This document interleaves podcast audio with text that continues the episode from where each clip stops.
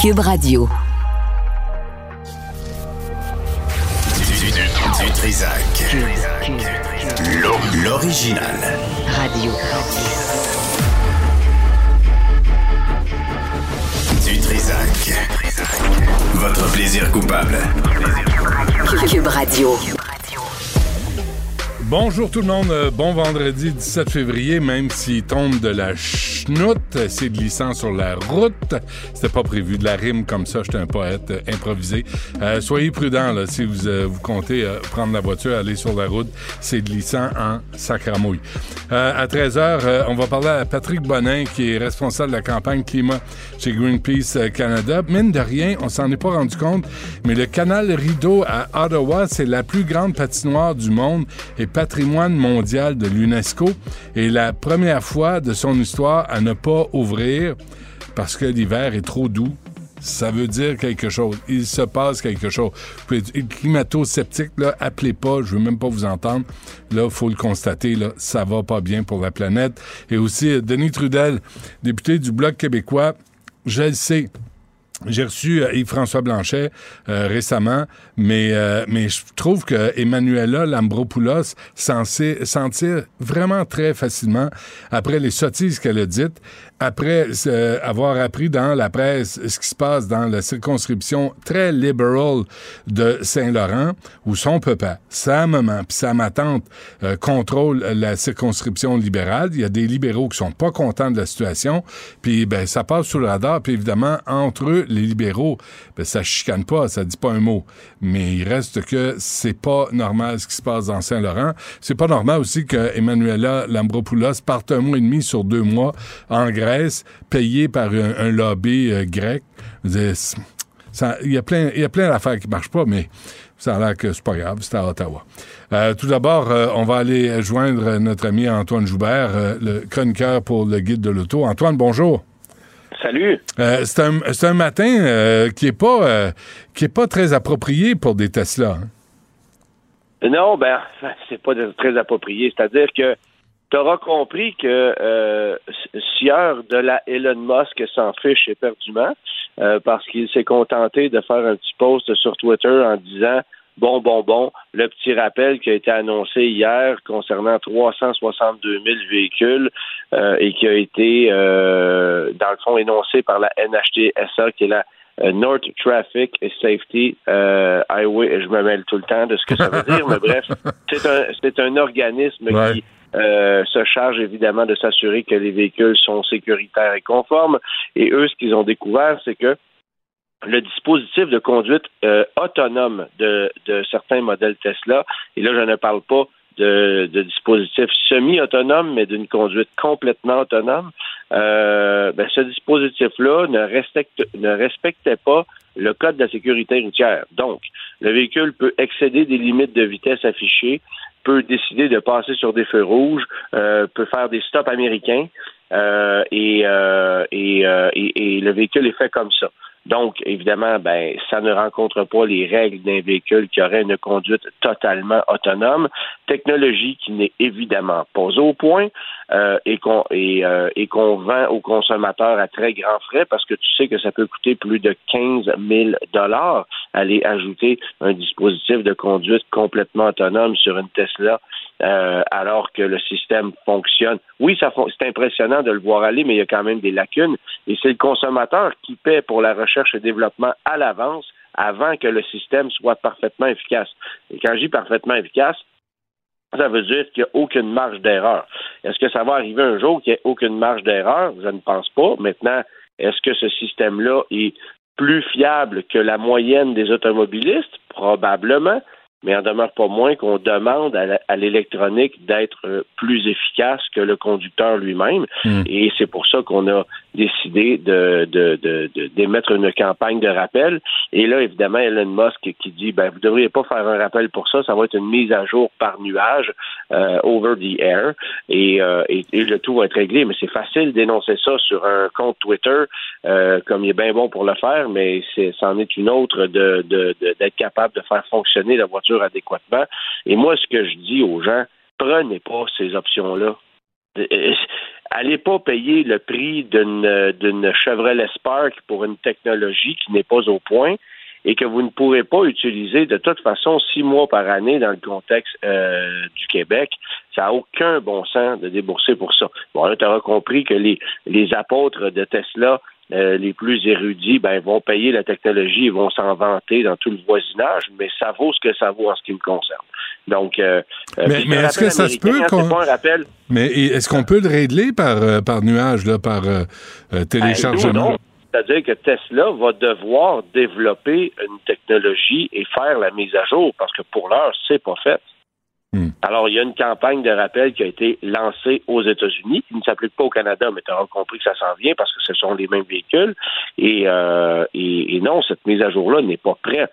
Donc, ceux qui ont la technologie de conduite complètement autonome, euh, ben, il y a des lacunes dans cette technologie-là. Bon, et euh, VinFast dans l'eau chaude.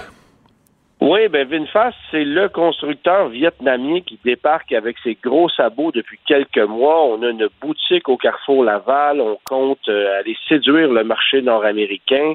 Euh, avec euh, deux véhicules pour commencer, mais on a présenté au Salon d'auto de Montréal et on le fait en ce moment au Salon d'auto de Toronto une gamme de quatre véhicules allant d'un véhicule de format, par exemple Chevrolet Bolt, jusqu'à un VUS à trois rangées de sièges, tous 100% électriques, tous euh, développés du côté du Vietnam et c'est une entreprise gigantesque euh, qui vaut des milliards de dollars.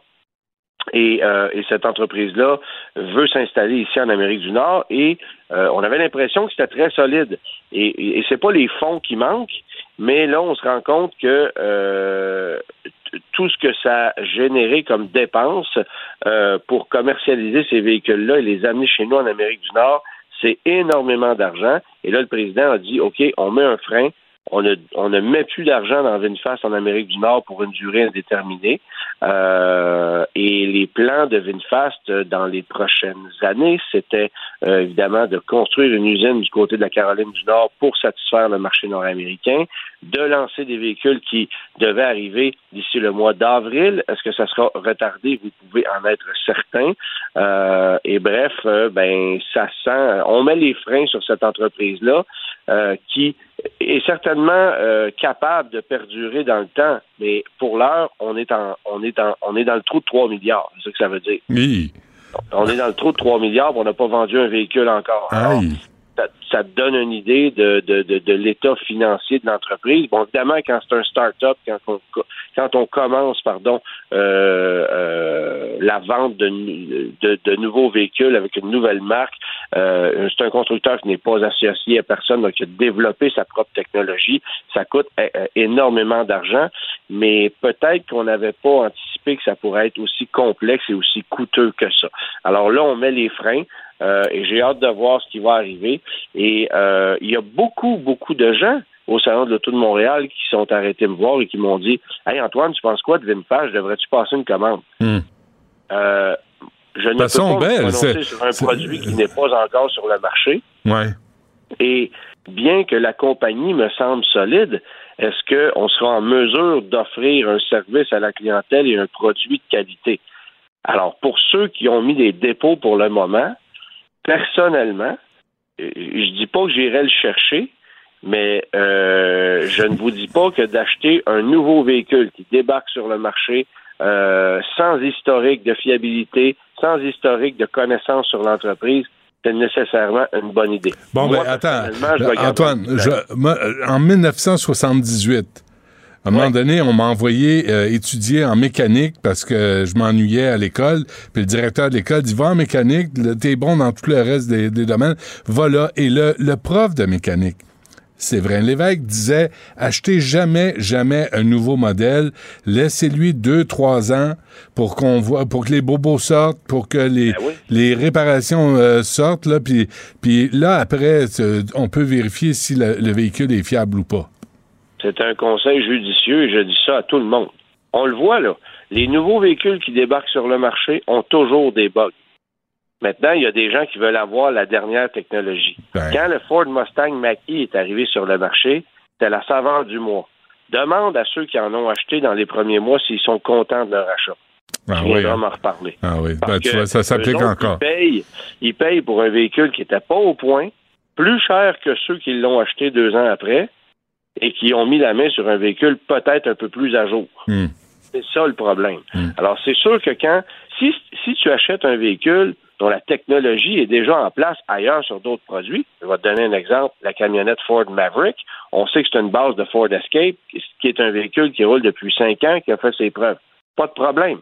Attends-toi pas à avoir, tu vas peut-être avoir des, des, des, des petits bobos d'écran, des trucs comme ça, là, mais tu n'auras pas de gros problèmes majeurs. Hmm. Alors que quand c'est une toute nouvelle plateforme, toute nouvelle te- technologie euh, qui n'a pas fait ses preuves nulle part ailleurs, c'est un sacré gros gamble de dire OK, je me lance puis euh, je mets euh, 80, 100 000 dollars sur un véhicule sans savoir si ça va marcher dans deux jours et sans savoir si je vais avoir un service qui va suivre avec.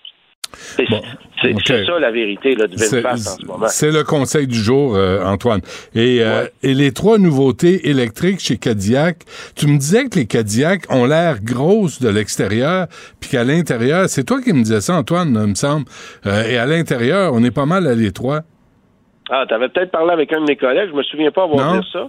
Mais, mais effectivement, qu'il y a des véhicules Cadillac qui sont assez à l'étroit à l'intérieur, mais on est en train de changer la formule complètement.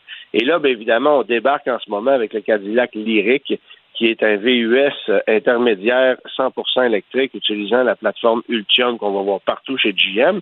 Mais l'annonce qu'on a faite cette semaine, c'est que d'ici la fin de 2023, il y aura trois véhicules électriques euh, qui seront présentés du côté de chez, euh, chez Cadillac et qui euh, verront le jour, donc seront commercialisés en cours d'année 2024. Et là, les spéculations sont grandes à savoir si est-ce que est-ce qu'il s'agira d'un plus petit VUS, d'un plus grand VUS, d'une première voiture électrique. On sait qu'il y a aussi la Célestique qui s'en vient. Et ça, ça fait pas partie de ces trois nouveautés-là. là. Euh, la Célestique, c'est une très grande voiture de grand luxe qu'on va vendre à un prix de départ de plus de 300 000 Ça, c'est ça, c'est un véhicule, c'est ce qu'on Ben appelle oui. un halo car. Ouais. Euh, donc, on le comptabilise pas là-dedans. Euh, mais Cadillac euh, a actuellement, même si on n'a pas une gamme super moderne, on a le vent dans les voiles, on s'est bien débrouillé au niveau des ventes, tant au Canada qu'aux États-Unis, dans un marché qui n'était pas évident. Et l'image péjorative de Cadillac, là, on associait souvent Cadillac à la voiture de grand-papa, puis bon, euh, disons que ça, ça a longtemps battu de l'aile, l'image de Cadillac, mais c'est un constructeur qui, à force d'efforts, euh, commence à revenir en force. Et moi, j'ai l'impression qu'on va avoir de belles surprises dans les Mm. prochaines années. Alors que tu vois des marques comme Lincoln, comme Infinity, c'est c'est sur le respirateur artificiel. là. Ah ouais. On devrait demander l'aide médicale à mourir, si tu veux mon avis, mais on veut les faire perdurer. Euh, c'est Mais le c'est fait que le, le fait que dans les moi j'ai vu quelques vidéos euh, hip-hop là où les les, les kids euh, arrivent en Cadillac, on a on, on leur a donné un autre branding là avec ça. Ben, c'est-à-dire que c'est- délicat, ça, parce que oui, il y a eu cette image-là, mais je me permettrais de te dire que quand c'est des vedettes hip-hop euh, qui sont la saveur du jour et qui ont le look un peu gangster, Mm. ça marche très fort, mais sur une courte période. Et l'exemple que je peux te donner, si on recule à peu près 15 ans en arrière, c'est la Chrysler 300.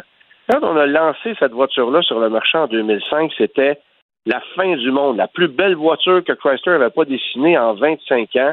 Euh, on a connu un succès monstre, on se battait chez les concessionnaires pour acheter ça. Et c'est vrai que c'était une voiture qui, côté look, euh, avait, avait une sacrée belle gueule, avait toute une attitude. Trois, quatre ans après, c'était fini. OK. Tu sais, fait que Bon, c'est un- ben. c'est- c'est un feu de paille qu'on a fait avec cette voiture-là. Ça, a- ça a redonné beaucoup de vigueur à la marque, Hmm. mais sur une très courte période. Donc ça serait mieux des chanteurs nécessairement- des chanteurs western.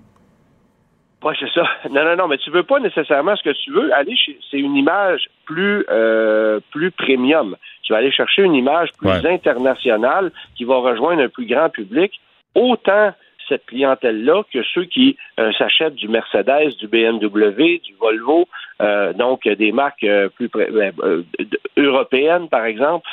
C'est ce qu'on veut faire avec Cadillac. là. On veut vraiment mettre ce nom-là. Ça fait 30 ans qu'on travaille à internationaliser, internationaliser pardon, l'image de la marque Cadillac et on commence à avoir un peu de succès avec ça. Il y, a, y y eu des creux de vague, on a, on a remonté un petit peu, mais là, ça s'en vient bien. Et je pense que les trois futurs véhicules électriques qu'on va présenter, qui devraient être assez agressifs aussi au niveau des prix par rapport à la compétition qui notamment est Genesis, euh, ça devrait être euh, quand même pas si mal. C'est bon. Antoine Joubert, merci. Toujours euh, au guide de l'auto. À la semaine prochaine. Ça marche, bye bye. Benoît Dutrisac. Sacramouille que c'est bon. Dutrisac. Karine Gagnon est avec nous, chroniqueuse politique au Journal de Montréal et au Journal de Québec. Euh, Karine, bonjour. Bonjour, Benoît. Es-tu au courant des lois, toi, au moins, là? Parce que le ministre a Fitzgibbon n'a pas l'air au courant de la loi sur Ben, sais, l'Hydro-Québec. On dit que nul n'est censé ignorer la loi, alors j'imagine que dans le cas d'un super ministre comme lui, ça doit être encore plus vrai. Mhm. Euh, sauf que ce dont on s'aperçoit, c'est que, en fait, ce qu'il aurait dû dire, c'est pas je connais pas la loi, c'est je m'en fiche. Tu sais, c'est un petit peu ça, là, la traduction de tout ça. Ouais. Parce que, tu sais, il faut rappeler, là, Benoît, quand même, que M. Fitzgibbon avait manifesté lui-même le désir d'être nommé ministre euh, de l'Énergie. Euh, Tu sais, le- on- il avait dit ministre, euh, on avait parlé du ministre d'Hydro-Québec, là. C'était ça son souhait. Alors, tu sais, tu me feras pas à croire qu'il n'a pas eu l'occasion de, de prendre connaissance des règles. Euh, mais, tu sais, en fait, c'est que ça l'intéresse tout simplement pas. Hmm. Tu sais, si on, si on regarde ça dans, dans, le processus, là, comment ça se passe, c'est sûr que c'est le gouvernement qui nomme la personne qui va diriger Hydro-Québec, mais dans les règles que M. Fitzgibbon disait ne pas connaître, là, euh, ben, c'est quand même le conseil d'administration qui soumet des noms des personnes selon les compétences et tout. Et là, le gouvernement est appelé à prendre une décision. Maintenant, lui, il se présente devant les journalistes, il dit, je connais pas la loi, c'est le gouvernement qui va le nommer, puis euh, j'ai même rencontré des candidats potentiels, tu sais, c'était un peu gênant, bref. euh, ça arrive souvent avec lui. Il- Ça lui tentait pas d'appeler Mme Brochu pour se mettre au courant? je pense que la communication passe pas très bien entre les deux. Ouais. Mais ceci dit que ça faisait un bout qu'il était parti, là, tu sais, il, ça- Ben il avait du- eu du temps pour se renseigner, pour se préparer, puis il est supposé d'avoir un entourage. Donc, c'est tout simplement qu'il n'y avait pas l'intérêt.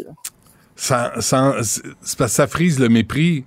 Euh, on, on veut pas ça d'un ministre. là. Si s'il nous demande de payer nos comptes à temps, de payer nos impôts à temps, ben lui, il doit connaître la loi. Là. Il doit faire sa part.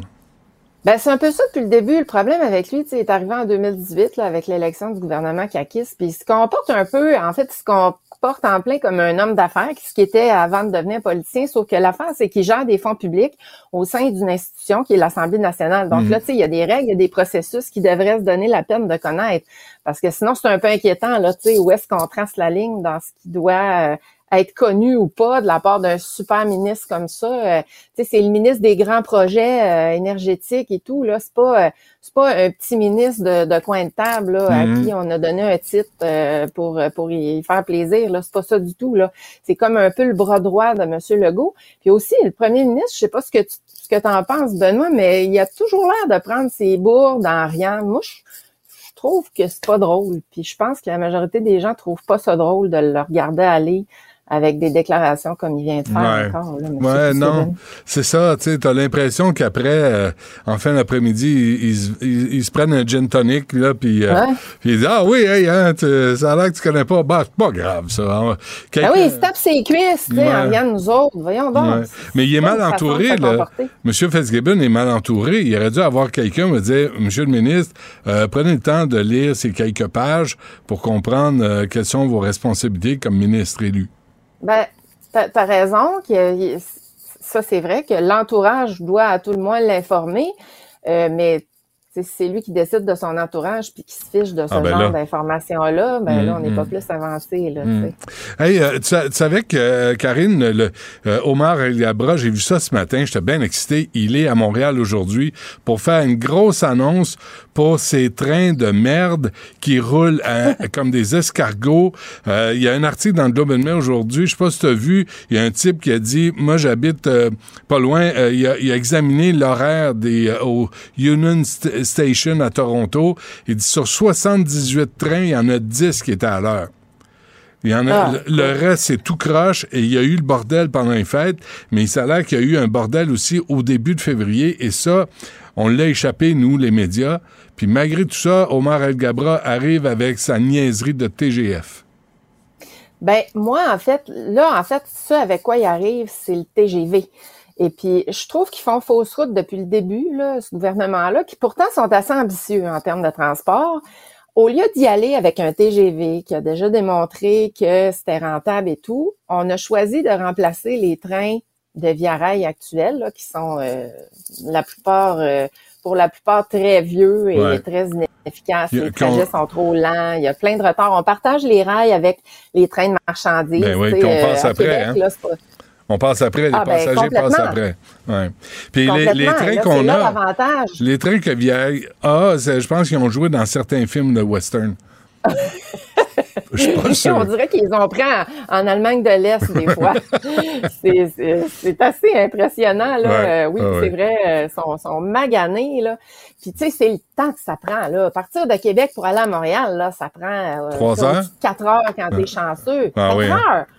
Heures. Avec un? TGF, là, on sauverait comme 25 à 30 minutes, tandis qu'avec un TGV, ça serait en 50 minutes. C'est que, pourquoi y aller avec une demi-mesure, là? Euh, Mm. c'est sûr que c'est, c'est plus cher un train à grande vitesse, là, mais un TGF, est-ce que c'est vraiment ce dont on veut se doter? Ben là, il démontre une ouverture parce que je te rappelle que le, le PDG d'Alstom avait fait une sortie là-dessus Ben oui. il y a une couple de semaines pour dire ben on veut tous là y aller avec la vitesse, on est rendu là, c'est une erreur d'aller avec le TGF. Le problème, c'est que Mais- ça fait euh, pas mal de, de millions qu'on investit là-dedans parce qu'ils sont partis sur la mauvaise track, si tu me Mm. passes le jeu de mots. Là. Mais M. Algabra comprend pas vite, là. C'est pas, c'est pas un grand intellectuel, là. Moi, je le suis, là. Puis, écoute, trois fois sur quatre, il se prend en photo avec des conférences, avec des tinamis, euh, des conférences qui Ah. veulent rien dire. On pas, moi, il y a des fois, je me dis, travaille-tu, lui, ciboire dans sa journée? Ou il Hey, fait juste poser? On a puis- des ministres, hein? Ben, on a beaucoup de ministres. As-tu remarqué ça à Ottawa et à Québec qui passent une bonne partie de leur vie à faire des petits selfies avec leurs amis puis leur famille, ces réseaux sociaux. OK, c'est pas juste me- moi, là, Karine. Non, mais, mais je suis contente que tu en parles parce que souvent je me dis, je suis la seule coudon à trouver ça innocent, puis à trouver que c'est une perte de temps, On puis est à me deux. dire, mais ils n'ont pas d'autre chose de mieux à faire que ça. Ouais. Ouais, ils n'ont pas, de, ils ont pas. de dossier à lire, ils n'ont pas de, de gens à convoquer, ils ont pas. euh, écoute, la façon que Via Rail, tu sais que moi l'été passé, Karine, j'ai appris, on, on parlait de prendre des vacances, peut-être de partir de Montréal en train. Écoute, c'était une idée là, un projet, puis d'aller jusqu'à Vancouver, juste pour passer à travers le Canada une fois dans notre vie, pour voir de quoi ça valait. Ben, tu quoi? Si tu veux aller à Vancouver, faut que tu partes de Toronto. Le siège social de Via est à Montréal, mais tous les, les trains partent, faut que tu fasses Montréal-Toronto, Toronto-Vancouver. C'est pas pire, ça, hein, comme Ah. euh, système ferroviaire de marde. Et Omar Al-Gabra, Ah lui, il se prend en photo. Ah oui, ben c'est complètement mésadapté. On est super en retard. On a juste à aller en Europe quand on voit leur système Ben de oui. train, là, comment ça fonctionne. Ben oui. Tu passes d'un pays à l'autre, ça te prend une heure Paris-Londres. C'est génial. Mais nous autres, c'est comme si on n'a pas réfléchi à ça depuis. Écoute, il y a 20 ans, je couvrais des études sur le TGV Québec-Windsor. Puis on disait que c'était rentable, que le tronçon serait utilisé, puis beaucoup plus qu'un train euh, à grande fréquence, Ben oui. là, qui est beaucoup moins efficace, beaucoup Ben moins oui. rapide. Mais on se questionne encore, puis mais tu sais, il faut voir plus loin que l'investissement. Il faut voir ce que ça apporte comme retombée. Tu sais, si on pouvait aller euh, Québec-Montréal en 50 minutes, puis euh, Montréal-Toronto, je sais plus c'était quoi le, le temps de déplacement, mais c'était vraiment rapide aussi, là, mais ce sérieusement, là. Karine, euh, Québec-Montréal, 50 minutes, là. Tu, les, les enfants finissent l'école à 3 heures, t'embarques dans le train, tu te, tu pars de Montréal, tu dis, Hey, on va passer la fin de semaine à Québec. C'est le fun, c'est Oui. beau, votre ville est, est superbe. Vous avez vraiment une belle ville, puis c'est le fun à visiter, tu sais. Puis là, tu dis, hey, puis là, tu reviens le dimanche après-midi, une heure de train, tu arrives à la maison, il y a personne de déflaboxé parce que ça a été trop long. Il me semble que ça serait bon pour l'économie, ça serait bon pour le tourisme. Complètement. Complètement, ça fait toute, toute, toute la différence. Tu sais, si, tu as un trajet comme actuellement de 4 heures, puis que tu sais jamais trop s'il va partir, puis dans quelles Ben oui. conditions, Ben ben, oui. tu le feras pas le projet. Ça Mm. change tout, là. Tu sais, là, actuellement, je pense que c'est pour, même, je pense, pour se rendre à Drummondville, c'est plus long que ça, là. Fait c'est toute la différence du monde. Puis je comprends pas pourquoi ils sont partis sur une idée de train à grande vitesse qui permettrait de sauver par exemple, ce trajet-là, 25 à 30 minutes. C'est pas Écoute, suffisant, là, pour l'investissement que ça demande. Karine, à Gabra, là, comme son euh, l'autre, là, Marc Garneau, là, qui, a, qui a manqué d'oxygène quand il est allé dans l'espace, euh, je veux dire, ça- le- deux ministres des Transports incompétents, incapables. A- ça fait dix ans, le lac mégantic, la- le détournement de la voie ferrée, c'est pas réglé encore. On, on est en train de, de négocier euh, l'expropriation. Il y a rien. Ça 10 ans pour euh, quoi, 12 kilomètres à, à, à, à changer? Tu dis, peux-tu être plus les pieds plats, cabochons, incapables? Écoute, moi, j'habite à Québec, là, tu te rappelles? Ça fait plus de dix ans qu'on planche sur un projet de tramway. Fait que je pense que c'est un mal généralisé, là, tu sais. Euh, je te le dis, le TGV, là, j'écrivais là-dessus euh, au début de ma carrière. Il avait sorti une étude. Le maire Labaume, à l'époque, euh, essayait de promouvoir ce projet-là parce qu'il disait justement pour l'économie, ça va être génial. On peut pas penser mieux que ça. Imagine un TGV, parce que là, on commence à avoir de la population, là. Les villes commencent à être, Oui. tu sais, euh, bien, bien, bien. Ben, on est euh, un million. Là, on a passé le, le cap du million là, dans la grande région ici. Bon. Euh, puis, tu sais, Montréal est encore beaucoup plus gros. Euh, On a, tu sais, on a un bassin. En fait, le bassin de population au Canada, Ah, ouais. il est dans ce tronçon-là. Là, le- Puis, un. TGV jusqu'à jusqu'à New York, un, un TGV jusqu'à Vancouver. Tu sais, au lieu de prendre l'avion puis se faire suer dans l'avion, puis moi, je suis rendu, j'haïs ça, prendre l'avion. Euh, on saute des vacances parce que c'est c'est trop, trop de troubles. Il me semble le C'est TGV. contraignant. Oui, c'est contraignant. Il me semble un TGV, ça serait extraordinaire. Je- je- Oui, tu sais, ça, c'est c'est que ça te prend ta colonne vertébrale. Puis là, après ça, tu peux penser, tu sais, à joindre les bouts avec les États-Unis. Tu sais, ça, ça, ça commence Ben comme oui. ça. Mais, mais si on le fait jamais, qu'on est toujours en train de réfléchir, puis d'étudier, puis de changer de projet, on n'y Ouais. arrivera pas. Imagine. Je pense qu'on va être vieux, Benoît. Là. On va être vieux. Mais là. imagine, là, mais je le suis déjà, moi, fait que j'ai perdu espoir. mais, Tu vas l'être encore plus. mais tu sais, de Québec à Fort Lauderdale en TGV, il me semble, ça serait extraordinaire. Toute la côte Est, là, Boston, euh, le Myrtle Beach, tout ça en TGV, ça serait... Écoute, je peux pas croire que ça serait pas utilisé. Ça serait très utilisé, mais ça prend de l'ambition, puis ça prend euh, des politiciens pour soutenir ces projets-là, puis travailler, puis mais tu sais, c'est sûr que s'ils sont là à se faire des selfies, C'est un gouvernement de selfie, hein. Vraiment, là, et c'est ben, poseux. on, est bon. Non, mais sérieux, c'est pas le seul. Là. Je Non, non, non. qu'on est entouré de ça. Je suis découragée. Je Ouais. suis découragée. Bon, ben, euh, garde euh, courage. Ça a l'air de quoi, la météo, à Québec? Parce qu'ici, C'est c'est vraiment de- pas beau. Non, de la pluie verglaçante? Vraiment pas beau. Ah, ouais, OK. Ben, c'est une belle tempête avec du vent. Nous autres, c'est plus de la neige. Euh, on attendait de la pluie, mais finalement, c'est vraiment plus de la neige, beaucoup, beaucoup de vent. Puis il y a plusieurs écoles qui n'ont pas été fermées. Ça fait que là, on se dit Ah, c'est vrai? bravo la logique, là, oui, alors que c'est vraiment comme la tempête euh, Écoute, de l'hiver. Là, Ici, voir, là. tu le sais, ici, il y a un coup de vent puis ils ferment les écoles. Hein? C'est Ouais, ben, ben, ici aussi, c'est ça le pire. Là. Ouais. C'est pour ça qu'on comprend pas trop la décision. Bon, envoyez dans la neige. Mais- mais- merci, Karine. À la semaine prochaine. Merci, à la semaine prochaine. Du Trisac. Peu importe la manière qu'il choisit de s'exprimer, ses opinions sont toujours aussi saisissantes. La rencontre Martino du Trisac. Ah, ça, ça regarde mal. Ça regarde mal. Il commente l'actualité dans le calme et la sérénité. Arrête de te plaindre, arrête de chialer. Une génération de flambous, de mollassons. Des propos sérieux et réfléchis. Tu me niaises-tu? Ben oui. Brut de bouche. La sagesse en bouteille. Richard, bonjour. Salut, Roger Waters va refaire Dark Side of the Moon. C'est vrai que c'est, c'est assez raté comme album. Tu sais, euh, ça aurait pu être bien meilleur que ça. Fait qu'il va, il va le refaire. Sans. Pink Floyd, sans Attends, David on- Gilmour. On va, sais-tu quoi, c'est vendredi, on va l'écouter un peu.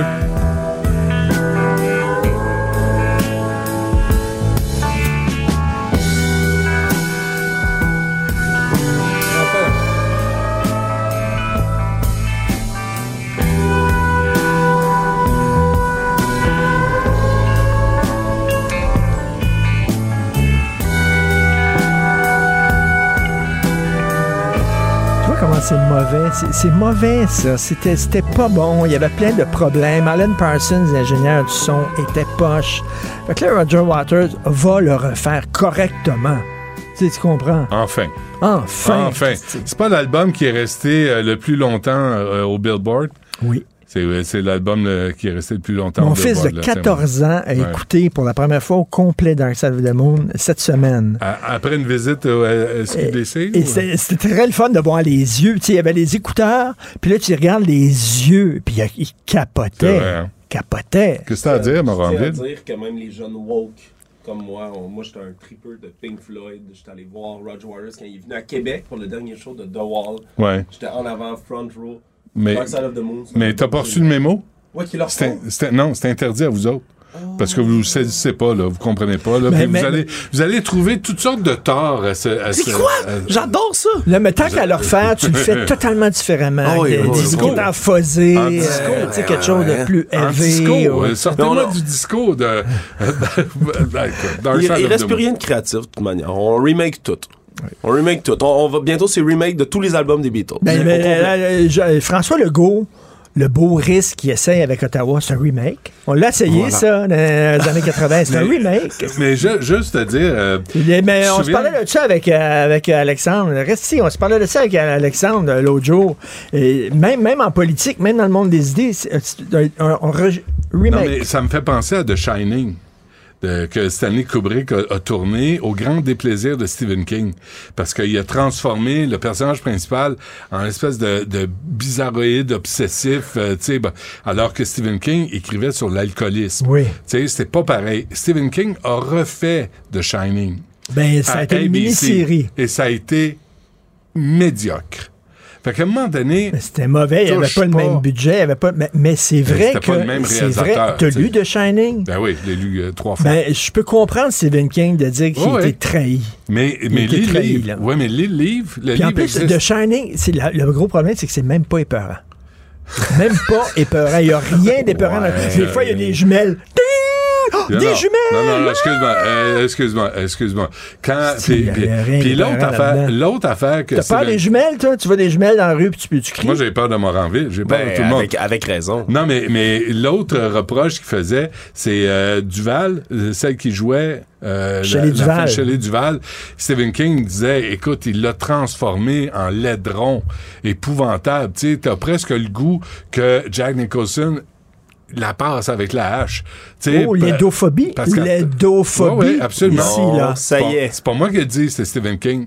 Je sais Stephen King, c'est pas moi, je m'approprie pas les paroles d'un autre. Sauf que quand il l'a fait lui-même, c'était vraiment juste pas bon. C'était trop lisse, c'était trop beau. Mettons, euh, toi, t'as écrit des livres. Ouais. Mettons là, qu'il il était pas mort, Stanley Kubrick. Puis il, il adaptait un de tes Je livres. t'en prie. Est-ce que est-ce Ah que t'aurais est-ce que t'aurais chialé après? Tu, tu dis c'est Stanley fucking Kubrick. Ben oui, tu dis hey, merci de, Merci. de juste t'inspirer de ce que j'ai fait. Tu sais, moi, ils ont fait la T'imagines cons- Kafka Calmar Ouais. fait par Stephen King. J'aimerais ça. Mais euh, tu vois, la conciergerie, ça a été fait par Michel Poulette. Puis Oui. Michel avait sa vision des choses. Puis moi, je trouvais que c'était pas assez dark, c'était pas assez violent, c'était pas assez noir. Il y avait pas assez de cul, il crachait pas assez à terre. C'était comme, c'était pas assez dans le livre. Le livre, c'était c'était vraiment un roman noir selon la convention. Puis là, ben, tu fais des compromis. Mais, mais le, le film existe, c'est pas le mien. Le livre existe, ça, c'est le mien. Fait que, tu sais, à un moment donné, tu gères ça. Stephen King doit gérer ça. Il a, il a écrit son Mais, livre. mais Roger Waters, là, Alexandre, là, il a besoin d'argent. Mais c'est sûr qu'il étire un peu la ça, sauce. là, je vais te dire, je vais te dire, tu sais, moi, j'étais bien content d'être sur les plaines d'Abraham à Québec avec un mur gigantesque. Le plus gros de l'histoire, soit dit en passant, de toute, Le euh, mur, c'est la c'est pas the Je sais, je sais, je sais. Hey, on parle de. Roger Waters. Il était sur le stage, je veux dire, il est tout seul, puis il fait son show avec un autre band. Mais Ok. il, il- il roule des années après, des décennies plus tard, encore son show. Là, il y a des expositions. Je, je veux bien Donc, qu'il vu The Wall, Roger Waters, pas Pink Floyd. Ben, je peux pas avoir vu Pink Floyd, est-ce que hein. le guitariste, est-ce qu'il les riffs de David Gilmour? Parce qu'à un moment donné, est-ce que David Gilmour peut le poursuivre en disant Tu joues comme moi?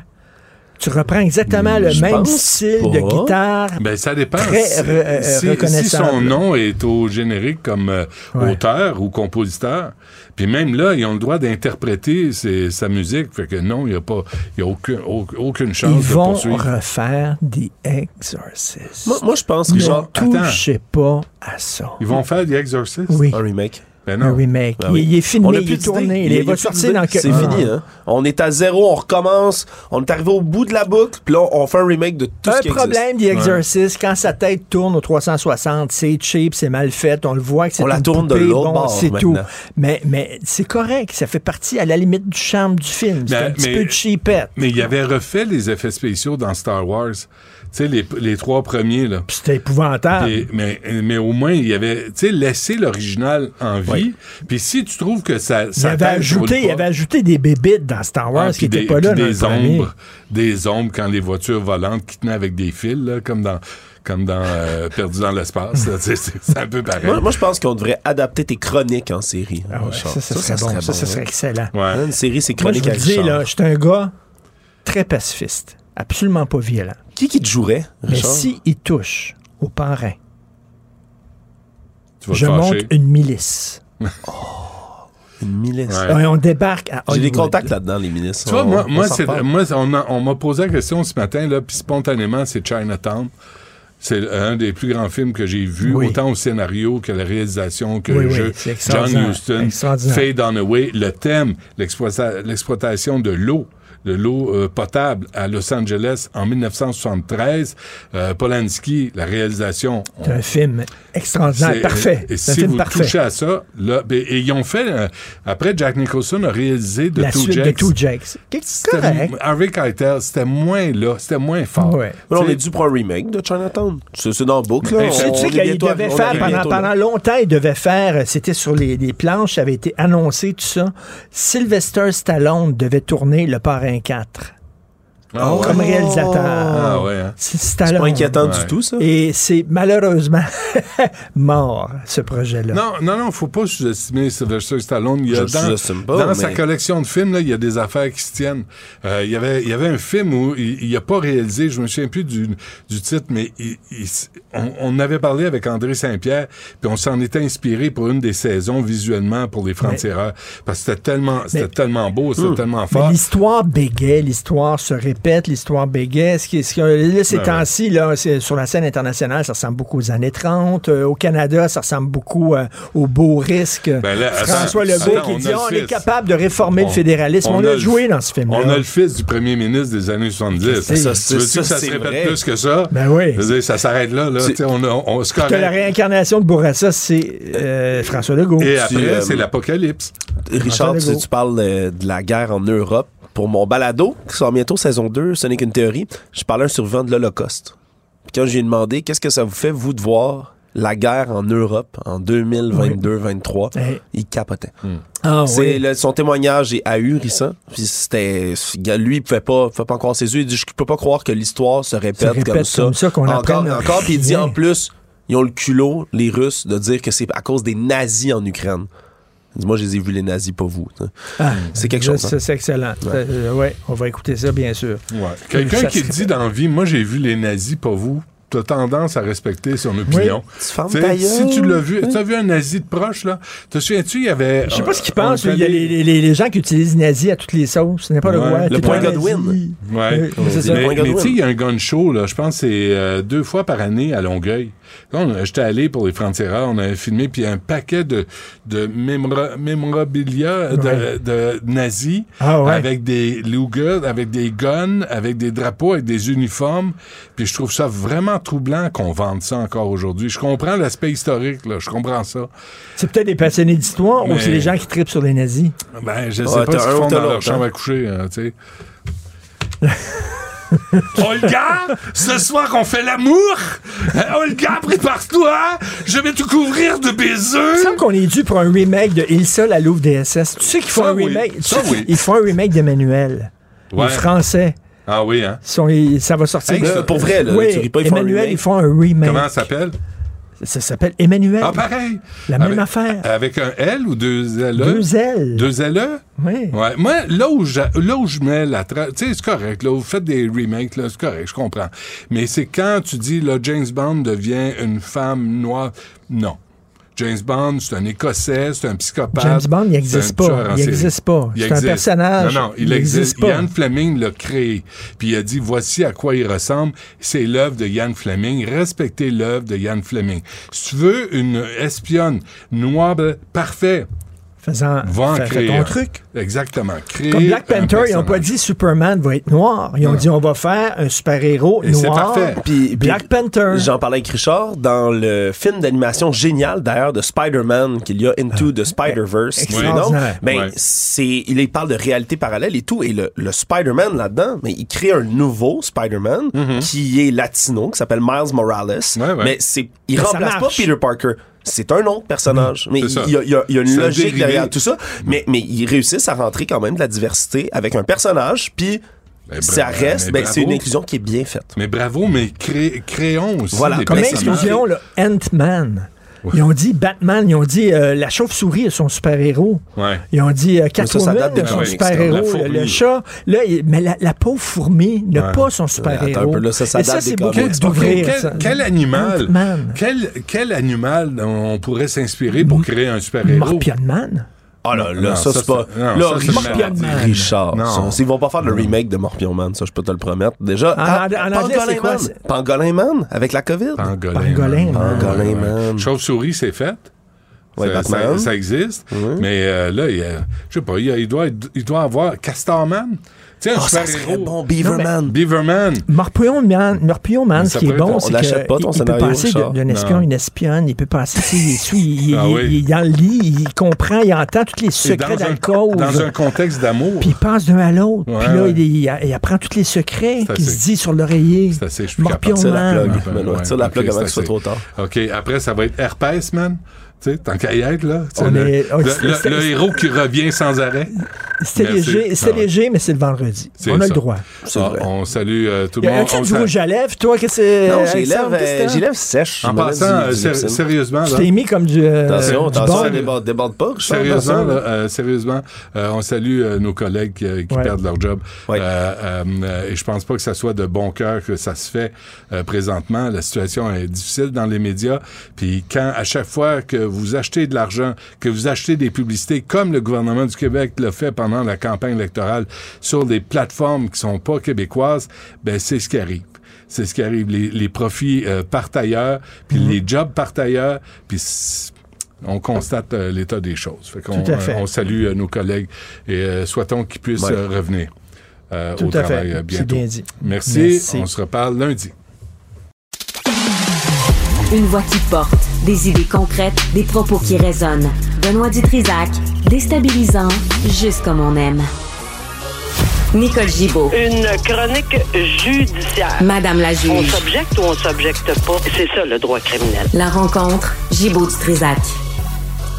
Nicole, bonjour. Bonjour Benoît. Bon, euh, a, as-tu une réponse à la question euh, très simple? Le chauffeur d'autobus euh, qui a foncé dans la garderie est-il non criminellement responsable? Non, il n'y a personne qui a cette réponse-là, puis on ne l'aura pas avant bien, bien, bien longtemps, même si ça euh, occupe euh, l'esprit de plusieurs personnes, parce que c'est un peu normal euh, euh, quand on n'a pas d'explication, quand on un peu beaucoup normal, quand on ne sait pas pourquoi, qu'on semble avoir une vie rangée, qu'on était pour se marier dans un mois, selon ce qu'on apprend, ce monsieur-là, euh, qui semblait pas avoir d'autres problèmes, etc., etc., etc. Donc, il n'y a pas grand-chose. L'être humain, c'est normal, cherche des, des, des, des réponses. Pourquoi, pourquoi, pourquoi? Et souvent, on entend, ben, il faut être fou. Alors, mais la folie qu'on, dont on discute euh, entre tout le monde là, euh, de façon très normale. C'est la même folie dont on a parlé avec Magnota qui avait démembré le, le, le, un, étudiant chinois puis qui avait envoyé des pièces de, de, de, corps un peu partout à travers le, Canada. La même folie qui a été relatée dans euh, Turcotte pour avoir euh, assassiné de façon épouvantable ses deux enfants, même si ça avait passé une fois. Alors tout le monde pense que c'est de la non-responsabilité criminelle pour troubles mentaux, point final. Il va s'en sortir. Combien de fois j'ai entendu ça cette semaine et la semaine dernière? Il va s'en sortir. Un, c'est pas comme ça que ça fonctionne. Deux, on se rappelle que Guy Turcotte a été trouvé coupable. Il n'y a pas eu de non-responsabilité criminelle. Magnota non plus. Le gars du Sable à Québec non plus. Il y en a plusieurs autres qui, qui invoquent ces défenses qui sont tout à fait légitimes. C'est des défenses correctes en droit mais ça s'appelle la non-responsabilité criminelle pour troubles mentaux. Deux choses. Il faut que tu aies un trouble mental diagnostiqué, comme il faut, là, pas juste mhm. allégué. Euh, j'étais pas bien dans ma peau, j'ai une détresse, j'étais, j'étais en détresse, euh, je ne sais pas. Il y a une psychose, il y a une intoxication à quelque chose d'épouvantable, un automatisme. Qu'est-ce qui, qu'est-ce qui est arrivé? Alors, il faut, il faut, il faut vraiment avoir un diagnostic sérieux. Puis, deuxièmement, la non-responsabilité criminelle va avec peut-être soit l'automatisme, trouble mental, etc. Mais il faut effectivement qu'on la démontre devant le tribunal, devant le jury, au moment de l'incident. Euh, qui a été euh, dans tous ses états avant pour quelque chose, qui a été dans tous ses états après parce qu'il aurait euh, frappé policier lors de, la comparution ou enfin il se désorganise et il se réorganise, désorganise, etc. Ça, c'est c'est intéressant, ça va être à étudier dans l'ensemble de l'analyse des psychiatres, mais c'est pas ça qui va déterminer. Il faut qu'il soit en mesure de déterminer si au moment de l'impact, quand il a effectivement effectivement décidé, parce que c'est un choix qu'il a fait, là, de, d'aller, parce que c'est pas un endroit où il, pouvait se tromper. Il faut vraiment qu'il place le véhicule d'une certaine façon, façon, parce que c'est un rond-point. Alors, on comprend pourquoi on a déposé des accusations de meurtre prémédité, de propos délibérés. Faut que tu te dises dans ta tête, c'est ce que la couronne a sûrement, plus d'autres euh, moyens, d'autres preuves qui ont dû peut-être trouver ailleurs, ben, il y avait l'intention ferme, là, il s'est placé comme il faut pour rentrer direct dans ce garderie-là. Donc, euh, oui, c'est sûr que ça va soulever un questionnement. Puis, moi, c'est sûr que je comprends les avocats. C'est la première chose que l'avocat de la défense, son devoir, c'est de vérifier. Euh, il y, a, quand même une vérification à faire, que mhm. ça va ou non arriver au résultat à un résultat de non-responsabilité, mais c'est tellement loin d'être acquis, mais tellement. On aurait aimé ça le pogner avant, hein? Avant qu'il passe à l'acte, là, c'est toujours ça, mais euh, bon. Mais il y avait peut-être pas. Tu sais, on le sait pas, là. Euh, c'est sûr qu'on aurait aimé attraper Guy Turcotte avant, on aurait mhm. aimé Magnota. Il y a, pas ah de monde, on aurait vraiment aimé ça. mais malheureusement, on les échappe. Puis c'est souvent très pernicieux, c'est souvent très compliqué. Euh, à, puis c'est une analyse épouvantable qu'on va devoir faire. La couronne va vouloir peut-être faire des expertises si mhm. jamais si jamais. Mais on n'est pas rendu là, on verra ce matin. Est-ce qu'il va être question d'aptitude encore? Parce que l'aptitude, c'est une autre affaire. Es-tu capable encore de communiquer avec son procureur? Es-tu capable encore de dire au juge euh, que c'est vendredi le 17 février, puis qu'il y a de la neige qui tombe, puis euh, qui tu sais, es-tu capable d'être en contact aujourd'hui là avec quelqu'un comme il faut? Là? Hmm. On verra. Bon, des choix douloureux pour le DPCP, qu'est-ce que tu veux dire? Ben, c'est parce que je pense que c'était annoncé depuis longtemps. On avait, euh, on, sait combien il y a eu de problèmes au niveau de l'administration, parce que c'est pas juste la question de la chicane entre la juge en chef et le, le, euh, le ministre Jolin Barrette là, sur le, le nombre de jours siégés, mais il y a, le, le les statistiques qui avaient été computées par le ministère de la, Justice en arrivaient à la conclusion que si on réduisait le temps de banc des juges euh, en matière criminelle, c'est clair qu'on rentre dans le mur pour des arrêts de Jordan, clair, clair, clair. Bon, ça s'est rendu en cours supérieur, on n'a pas arrêté temporairement cette directive-là. Là, c'est en cours d'appel, mais on a mis un juge à la retraite qui va essayer de négocier, tu sais, un, un, un de préparer le terrain là, pour qu'on en arrive à une entente parce que la juge Rondeau va avoir des juges, des, 41 juges de plus, puis elle fait euh, bon, sa directive de deux pour un et, c'est ça. Euh, ça reste comme ça jusqu'à ce que mais là, c'est pas c'est pas juste ça, c'est le personnel aussi. Il manque de salles, manque de personnel, manque de greffiers, manque de, de, de constables spéciaux. On a parlé souvent, euh, Benoît, ensemble, mais là, le, le DPCP a fait une déclaration fracassante. Là, là, on s'en va dans le mur, c'est clair. comme les médecins ont dû faire dans la, pendant la pandémie, ont dû choisir certaines opérations, on le sait. Euh, on a entendu parler, ben, le ministère, pas le ministère, mais le DPCP annonce officiellement, clairement ce matin, qu'ils vont faire du triage. Bon, Alors, mais il est on- temps. On- Ben, il était oui et non. C'est parce que moi, ça me tente pas qu'on laisse de côté des infractions criminelles. Euh, tout aussi euh, minimes peuvent-ils paraître pour, pour certaines personnes, entre autres les fraudes, parce que euh, c'est loin d'être minime une fraude pour des aînés qui se font vider leur compte de banque. Non, non, je comprends. Ça, c'est des crimes économiques. Ouais. Ça, c'est un crime économique. On va devoir peut-être la mettre dans la pile à tasser. On va s'occuper avec raison des morts, des blessures graves euh, qui, qui sont mais évidemment criminelles, là. Euh, les infractions à caractère sexuel, maltraitance d'enfants. On comprend tout ça, violence conjugale, mais il y en a d'autres là à qui on sera pas capable de dire vous avez perdu euh, tous vos économies, vous avez fait ci, puis même des, des, des dossiers avec euh, armes à feu, mais peut-être pas des, avec des conséquences là, avec des blessures. Ça, on va s'en occuper.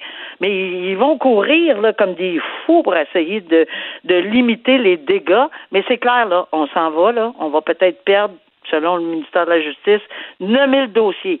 Fait que c'est bien intéressant de se faire d'aller à contre-courant puis de dire Harry, ayez confiance au système judiciaire, mais tout va foirer dans la prochaine année là, parce que y a- y a- on n'est pas capable de régler le problème. Euh, puis ça fait longtemps qu'il y a une hémorragie là. Je regrette là, mais quelqu'un qui va me dire ah ben on peut pas, c'est juste la, la, la, la décision de la juge Rondeau. C'est pas vrai du tout parce que les effectifs euh, et l'administration de la justice, ça relève du ministère de la Justice depuis longtemps. Puis ils n'en ont pas de sous à donner. Oui, ils ont débloqué des gros montants à un moment donné, mais là, il y a une hémorragie de personnel, il y a ci, il y a ça. Euh, il n'y a pas juste des chicanes entre deux personnes, il y a plein d'autres raisons. Alors, Ouais. ça serait Moi, je te mettrais ça au pas, les juges, là, Nicole. Là, moi, là. Ah. Vos, vos autres, là, les petits bébés gâtés, moi, ah, tu vas travailler cinq jours par semaine, on veut plus t'entendre, puis tu vas délibérer, puis les affaires de partir en voilier, puis en ski la fin de semaine, là, puis délibérer sur le bord de la piscine, là, à job, Ben, c'est au bureau.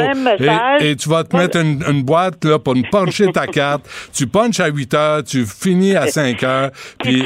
Oui, ben je, Ouais. je, je, je l'ai fait, puis je sais ce que c'est, puis il y en a plusieurs. Là, c'est pas évident de dire que c'est loin d'être le cas que les que les juges se, se, se- s'assoient sur. Il y en a, comme dans n'importe quoi, il y a, il y a des gens qui font mal leur travail en médecine, en, en n'importe quoi. Mais il reste une chose, c'est qu'il faudrait peut-être avoir le même discours avec le ministère de la Justice. Allez-y là, let's Ouais. go là, sortez des greffiers là, puis arrêtez de, de, de placoter puis de dire qu'on comprend, qu'on comprend, mais agissez. Provoque-moi pas, Nicole, je vais y aller. Ah, Provoque-moi pas, ça va aller mal, je te jure. Mettre de l'ordre là-dedans. hey, Nicole, bonne fin de semaine. On se reparle Bonne lundi. fin de semaine. Salut. OK, au revoir. Bye. Maxime Delan, Déjà un premier événement violent. journaliste à l'agence QMI. Ça porte tout à fait la signature du crime organisé. Les faits divers avec Maxime Delan. Avec Maxime Delan. Je dis ça, je dis rien. joue au matamor. moi. Non, mais j'aimerais ça que tu ailles juge, tu sais, juge d'une journée. Hey voir. boy, on les affaires Hey. Amenez-les les causes coupables, ouais. coupables, coupables. Non, pas nécessairement coupable, mais non, on va pas négocier avec une crapule qui a agressé huit femmes sur Mm. la rue. Non, on va pas euh, négocier avec un trou de cul qui a filmé une petite fille là, puis a mis ça sur le sur le web là, pour ses, ses amis euh, crosseurs. On jurerait que tu pédophiles. sujets. Non, mais tu comprends qu'à un moment donné, on va arrêter de négocier, on va vous mettre en dedans parce que vous êtes des Ouais. malades, vous êtes dangereux. Mais j'écoutais Nicole, ça va bien au Québec. Le système de justice, ça va pas. Les transports, ça, hein. les transports, ça va pas. L'éducation, ça va pas. La santé, ça va pas. Toi, ça va-tu? Moi, Benoît, je suis tout le temps de bonne Ben, humeur. tu vois? Bonne nouvelle. Euh, dans- bon, parle-nous de ce pédophile. Comment se fait qu'on l'a laissé sortir? On, on l'a remis en liberté, ce type-là? Ben, c'est- la, c'est la procédure. C'est- On t'en chien, moi, de la procédure. Comment se fait que ce pédophile-là a été remis en liberté en attendant son procès? Ben, en fait, Comment il a- ça, ils l'ont pas mis dans une cave en attendant? Il avait plaidé coupable, puis là, il était en attente de sa sentence. Puis il a été remis en liberté. Mais de façon générale, Il a plaidé coupable? ouais, Puis il a été remis en liberté? ouais. Chris, il dit, oui, j'ai abusé d'enfants. Ah En ben, fait, il- là, en liberté, monsieur Il- Chose. Il n'a pas abusé d'enfant. Il avait plaidé coupable cet été à des accusations de production, distribution, possession de pornographie juvénile. C'est pas abusé d'enfants, ça. Oui, c'est ouais. abusé d'enfant. Trou du cul. Oui, c'est abusé d'enfant. Il aurait pas dû être mis en liberté. Le, Il le aurait gars- dû y mettre une laisse, asti, après à graine, puis qu'on le garde sous surveillance, puis dès qu'il s'approche d'une école, la laisse explose. Calvaire, on va-tu arrêter de niaiser avec Puis, ces ordures-là? comment tu disais ça? Je jouerais pas au matamor. Non, je suis même pas jou- je suis même pas en train de jouer. Moi, je suis un père de famille. Ah, ben, Asti. à qui le dis-tu? Ça va-tu faire? Mais fait je, je vais quand même te, te- te- te donner les détails que tu n'aimeras assurément pas. Mm. Le gars, il s'appelle Jimmy Pichki, il a 39 ans. Je te disais, il a plaidé coupable euh, au mois d'août Ouais. euh, aux accusations en matière Ouais, de pornographie juvénile. Ouais. Dans son ordinateur, les policiers ont trouvé plus de 1000 photos, 169 vidéos montrant de la pornographie juvénile, même des actes de bestialité. Puis ce qu'on a appris, c'est que la, la grande majorité des vidéos montraient des jeunes enfants qui étaient agressés sexuellement par des adultes. Puis s'est fait piéger, lui, par les policiers parce qu'il clavardait avec une femme qui était prête à lui offrir sa, fille, sa fillette de 8 ans pour assouvir ses pulsions sexuelles. Ce qu'il savait pas, euh, Jimmy Pichki, c'est qu'il était en train de clavarder avec une policière. Bref, Jimmy Pichki devait revenir devant le tribunal le 30 janvier pour avoir sa peine. Il risquait six ans de prison. Jimmy Pichki, il a flyé. Il est parti. Il a dit No way, moi, je, je retourne pas au palais. Il a été vu pour la dernière fois le 10 février, donc la semaine dernière, en Colombie-Britannique. Là, c'est la GRC, tous les corps de police euh, au Canada qui le cherchent activement. Quand ils vont le trouver, parce qu'ils qu'on vont paye, là. Faut qu'on paye pour ces agents-là qui auraient autre chose à faire En même temps, que Benoît. courir après cette ordure. En même temps, il sera en prison, on paierait quand même. Là, tu sais, je- On paierait pour autre chose. Puis tu mets en prison, là, on paye pour la sécurité des enfants. Je comprends, mais à, à partir du moment où le gars plaide coupable, il dit oui, c'est vrai, je l'ai fait. Il est en attente de sa sentence. Tu vas lui donner une sentence. Il Tu peut le la commencer pas. tout de suite. Tu là. le relâches pas. C'est ça. Il pourrait la commencer tout là, de suite le en juge aurait pu allumer puis dire on vous garde en dedans, puis savez-vous quoi, je vais vous la donner tout de suite, la sentence. Mhm. On veut plus te voir la face pour 30 ans. Hostie, t'as abusé d'enfant. Non, mais il est Ah ouais. prêt à violer un enfant de 8 ans. Ouais. On le pogne, on le sait, on l'a. Puis il laisse partir. Le mais lui, Reprend- Représentez-vous, là, monsieur, là. ce qui est encore plus troublant, c'est que lui, il s'en vantait sur le web d'être un pédophile, puis d'aimer les enfants, puis se vantait d'avoir abusé de plusieurs enfants. Bref. Les OK. policiers- Euh, tentative de meurtre, là, pognez-la, là, puis remettez-la en dedans, puis. Ouais. Tentative de meurtre dans un restaurant de Laval. Encore une autre fusillade en plein restaurant hier soir, 19h, Super. à l'heure du souper, chez au Rob's Barbecue américain sur le boulevard d'Agenais-Ouest. Ça, c'est dans le quartier Laval-Ouest. Un suspect cagoulé, habillé tout en noir, et rentre dans le restaurant. Je te dis, 19h. Il y a des gens, là, il y a des gens qui sont en train de souper. Ben oui. hein. Il rentre et se dirige directement vers un homme. Ouvre le feu. Il tire trois fois la victime atteinte au bras, aux jambes. On craint pas pour sa vie. Suspect prend la fuite. J'écoutais tantôt le, le propriétaire du restaurant qui dit Mes employés sont complètement traumatisés. Ouais, ouais. Eh bien, on peut, on, on peut les comprendre. Voyons. Puis, c'est pas la première fois. Euh, Rappelle-toi, au, mois de juin dernier, Bernard Cherfan, c'est un gars qui est lié au crime organisé. Il s'est fait assassiner des balles en pleine tête en- dans un restaurant bondé à Laval aussi. Puis, plus récemment, ça fait quoi, quelques semaines, deux semaines peut-être, un homme de 77 ans qui sortait de la SAQ, Ben qui, se fait, qui se fait tirer en plein jour. dans- c'est. euh, je- je- quand c'est rendu même aller au restaurant devient dangereux. À Laval, là. C'est, euh, c'est plusieurs fois à Laval. Ouais. Le suspect en fuite. Suspect en fuite. Le euh, maire euh, Boyer, là, à Laval, il fait quoi? Lui, il y a eu une tentative de meurtre sur sa rue il y a un an et demi. Ah, j'étais pas au courant de ça. Ouais, l'ai- j'avais eu en entrevue. Il dit c'est sur ma rue que ça Mhm. s'est passé. Fait qu'il fait quoi, lui? Est-ce qu'il s'assoit avec euh, Mme Fournier à Longueuil, puis Mme Plante à Montréal? Puis euh, y a-tu. euh, Tu sais, C'est je, pense que, je pense que le, le- le problème qu'il y a, c'est d'essayer de contrôler des gens qui sont incontrôlables. c'est pas facile. Mhm. Tout un défi. Euh, spectaculaire vol en Ontario. Tu te souviens de ça? Ouais. Le- le- euh, je te rappelle vite, vite, là, dans un centre commercial en banlieue de Toronto, le, le véhicule qui avait défoncé la devanture du centre commercial en pleine nuit, qui avait Mhm. circulé à l'intérieur, défonce un commerce d'électronique. Les suspects qui avaient fait main basse sur euh, énormément de matériel et qui, était- qui avaient quitté le centre commercial en défonçant une autre porte du centre commercial. Eh bien, Benoît, deux arrestations. deux de nos bons Montréalais qui ont été arrêtés Bon. euh, dans les dernières heures. Puis il y en a un troisième qui est recherché, il s'appelle Lisanne Pélé, un gars de Montréal-Nord qui vient d'avoir 21 ans, Benoît, qui a déjà 30 dossiers criminels à son actif. Super productif. Euh, déviance sexuelle qui s'en prend à des femmes recherchées à Mirabel. Ouais, c'est un gars qui cible des femmes au hasard qui marchent dans la rue. Dans certains cas, il leur saute dessus, les tripote un peu partout, puis dans d'autres cas, il arrive devant elle puis il se met à se masturber devant elle. Ah. Euh, ça fait déjà quelques semaines que ça dure, mais selon ce que la police me dit, il semble que ça se soit accentué, là, les événements du genre au cours des derniers jours. Et tout ça, ça se produit dans le secteur de Saint-Canut à Mirabel. La police lance un appel au public pour retrouver ce gars-là, sauf que, tabarouette, la description qu'il nous donne, c'est assez large. Un, un gars qui s'exprime en français, un blanc aux cheveux bruns, 16 à 25 ans, de 5 pieds 5 à 6 pieds, entre 120 et 160 livres. 5 et 5 à 6 pieds. Ouais, c'est- comme t'as une marge de manœuvre Ouais, assez large. Hein? C'est comme... Mais quand même, je pense que c'est plus un appel à la vigilance aux Ouais, femmes. ouais. Mais je, OK. je- je trouve ça triste, tu qu'en 2023, que, que quand tu es une femme, quand tu une femme, tu sois, tu te sens pas en sécurité en train de marcher dans la rue. Mais l'autre, là, qui en a grippé 8, Oui. là, il veut pas, il veut pas de sentence parce qu'il veut pas être, euh, il veut pas être expulsé du pays. Moi, quand, quand, euh, mettons, je vais prendre une bière dans un bar puis je retourne à ma voiture, Benoît, là, T'es pas inquiet. hein? non, je suis pas inquiet. Jamais, jamais. je- Pourtant, t'es beau bonhomme.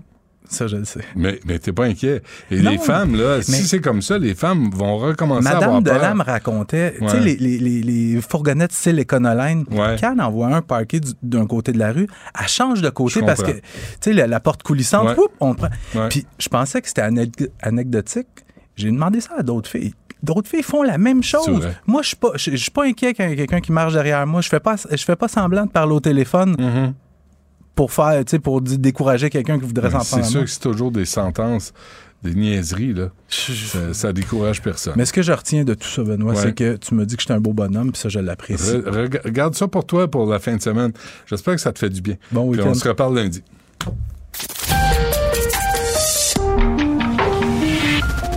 Cabochon.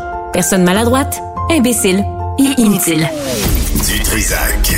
Un pouvoir naturel pour déceler les cabochons. Penchons-nous un instant sur le cas d'Emmanuela Lambropoulos, qui est euh, la députée fédérale du Parti libéral dans euh, Saint-Laurent. Euh, vous vous souvenez qu'elle a menti, sa coiffeuse, sa grand-mère pouvait pas être traitée en anglais par un médecin. Euh, elle disait que entre guillemets, le français est en déclin à Montréal. Sais, vraiment, là, elle nous, elle nous bave sans arrêt. Et, et félicitée par Justin Trudeau, d'ailleurs, on la garde en poste. Il y a Denis Trudel, qui est député du Bloc québécois de Longueuil-Saint-Hubert, qui s'est penché sur le cas. Monsieur Trudel, bonjour. Bonjour, Monsieur Dutrisac, ça va bien? Ouais, pas pire, mais c'est pas un cas, c'est pas juste une affaire du Parti libéral là, qui doivent euh, qui doit se régler à l'interne. C'est un exemple parfait là, encore une fois du Québec bashing et sur lequel on passe l'éponge facilement. Ben, de toute évidence. Moi, ce qui me ce qui me hérisse puis qui me flabbergaste, c'est l'idée qu'on ment.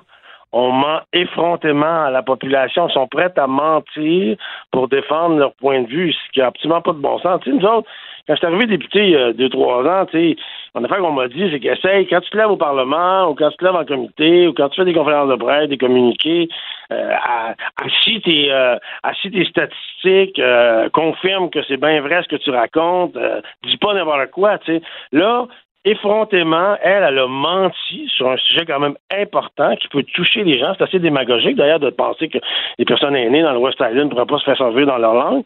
Là, elle est prête à aller, à aller mentir. Elle l'a fait. Nous, on a posé des questions. Je ne sais pas combien de questions qu'on a posées en Chambre des communes la semaine passée. Puis on n'a pas eu de réponse. Personne, personne, ni le premier ministre, ni la ministre des langues officielles, ni les ministres du Québec, ni Pablo Rodriguez, ni personne, personne est venu dire OK, on s'excuse, on a menti, c'est vrai. Même si tu sais, c'est absolument ahurissant de, de, de, de, de servir de faux arguments pour défendre un point de vue. Moi, OK, mais quel genre de questions vous avez posées à la Chambre des communes? Comment tu dis? Comment, quel, genre de questions vous avez posées à la Chambre des communes? Ben, moi, hier, j'ai posé une question directe. Là. J'ai, j'ai dit est-ce que, est-ce que, on le sait maintenant, là, le, le CIUS de, de- de West Island a fait une tournée médiatique pour dire aux gens Hey, c'est pas vrai, c'est pas vrai. Ce que la députée libérale, Mme Lambropoulos, a raconté sur les personnes aînées qui pourraient pas se faire soigner dans leur langue, c'est juste faux. Euh, on va stopper la désinformation maintenant. C'est quand même ahurissant là, que soit obligé de qu'ils soient obligés de faire ça. Moi, j'ai posé la question directement hier en chambre. J'ai à, à la- ministre, M. Trudeau n'est là. J'ai dit, mais est-ce que vous allez la ramener à l'ordre? Est-ce que vous allez vous excuser? Est-ce que vous allez dire que c'est pas vrai? Ben non. Le Pablo s'est levé, puis il a, déchiré sa chemise pour dire que le bloc, dans le fond, il, il s'occupe pas du français. Puis ça a aucun bon sens. Il, pèle en avant en se disant, ben, écoute, les, gens vont oublier ça. Moi, je me qui mène au Parti libéral en ce moment. Il y a des grandes questions à se poser.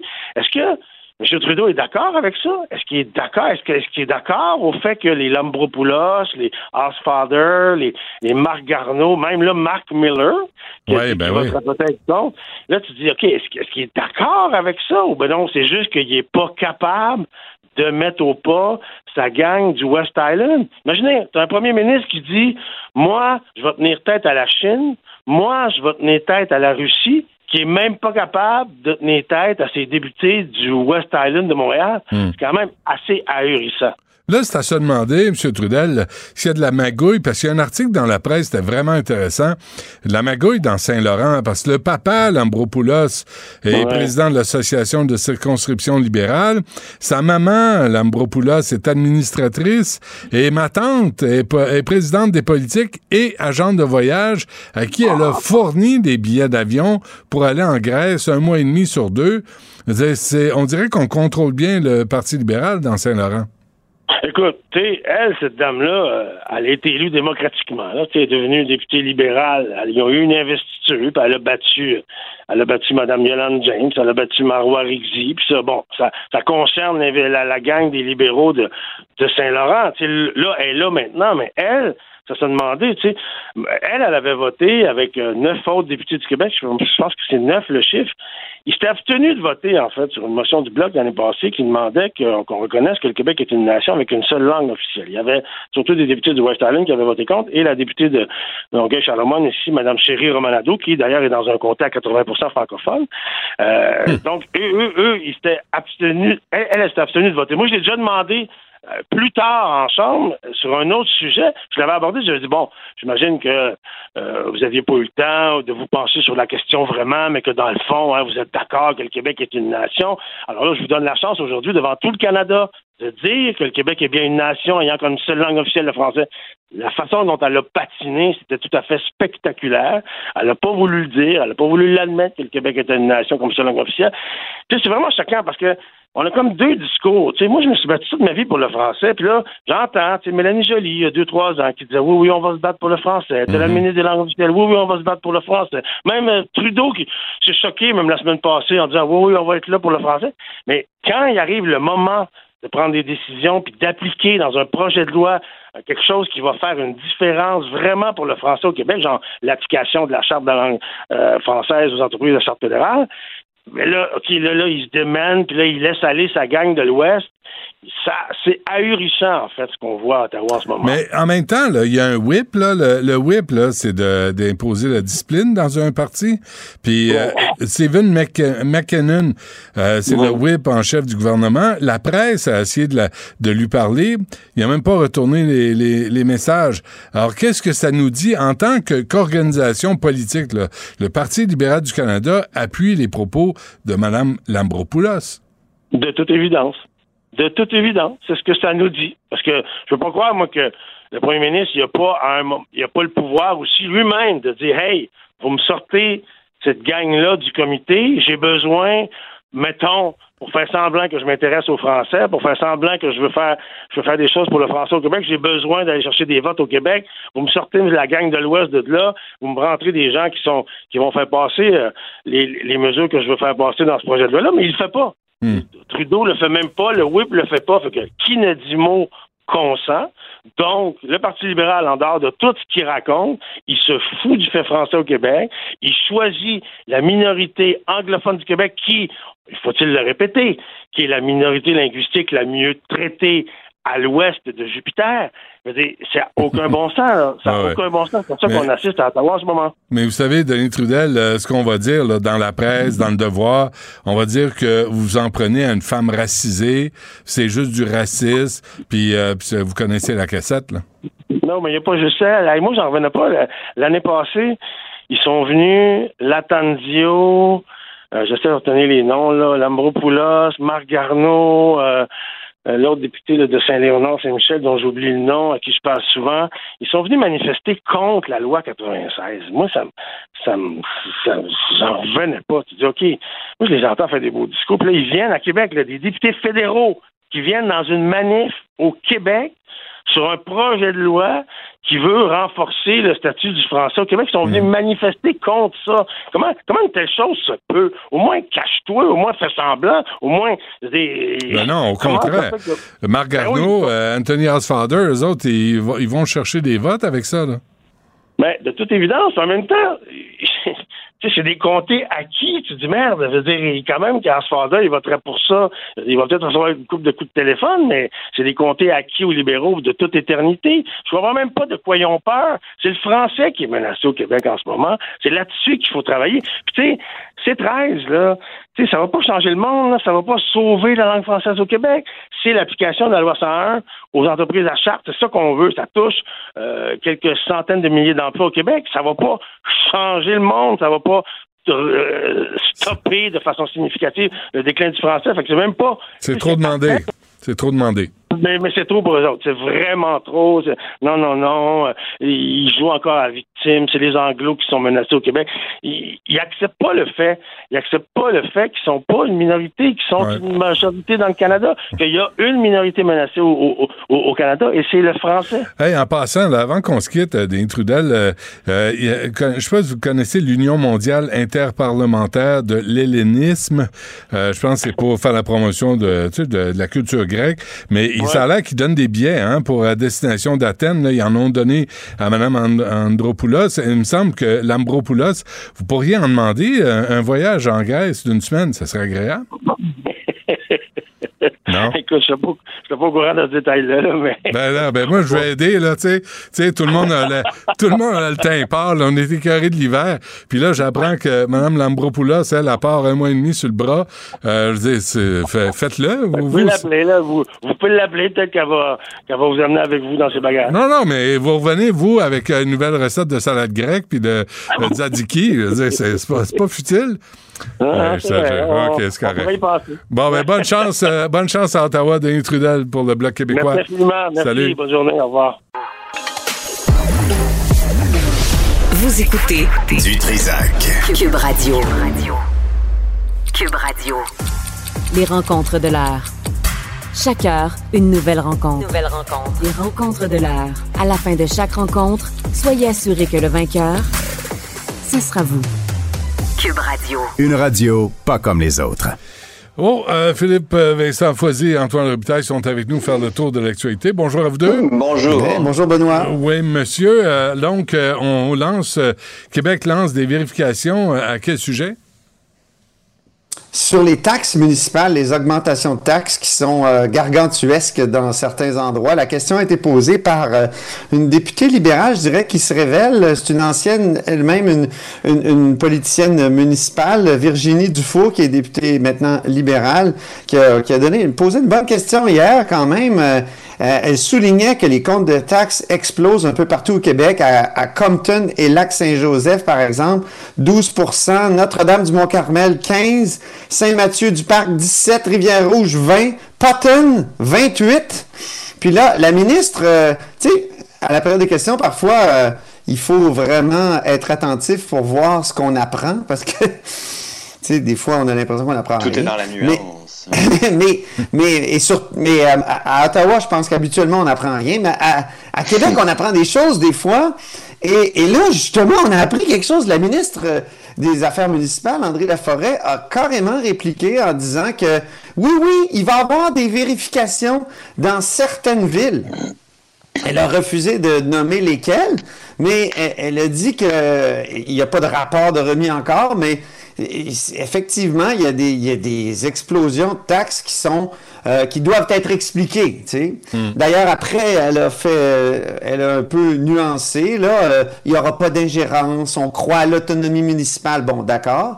Mais c'était quand même intéressant de voir que euh, Québec dit il y a peut-être des limites qu'on peut euh, fixer. D'ailleurs, ce matin, Éric Duhem était en point de presse ici à Québec, puis il a dit qu'il faudrait plafonner les hausses de taxes municipales pour qu'elles ne surpassent jamais l'inflation. Je ne sais pas si c'est faisable, mais en tout cas, c'est rendu un peu la, comment dire, le, le, le, réflexe universel, que ce soit pour les frais de scolarité ou les, les le coût euh, de, de, l'électricité, euh, tout, on, on, plafonne tout à, à l'inflation.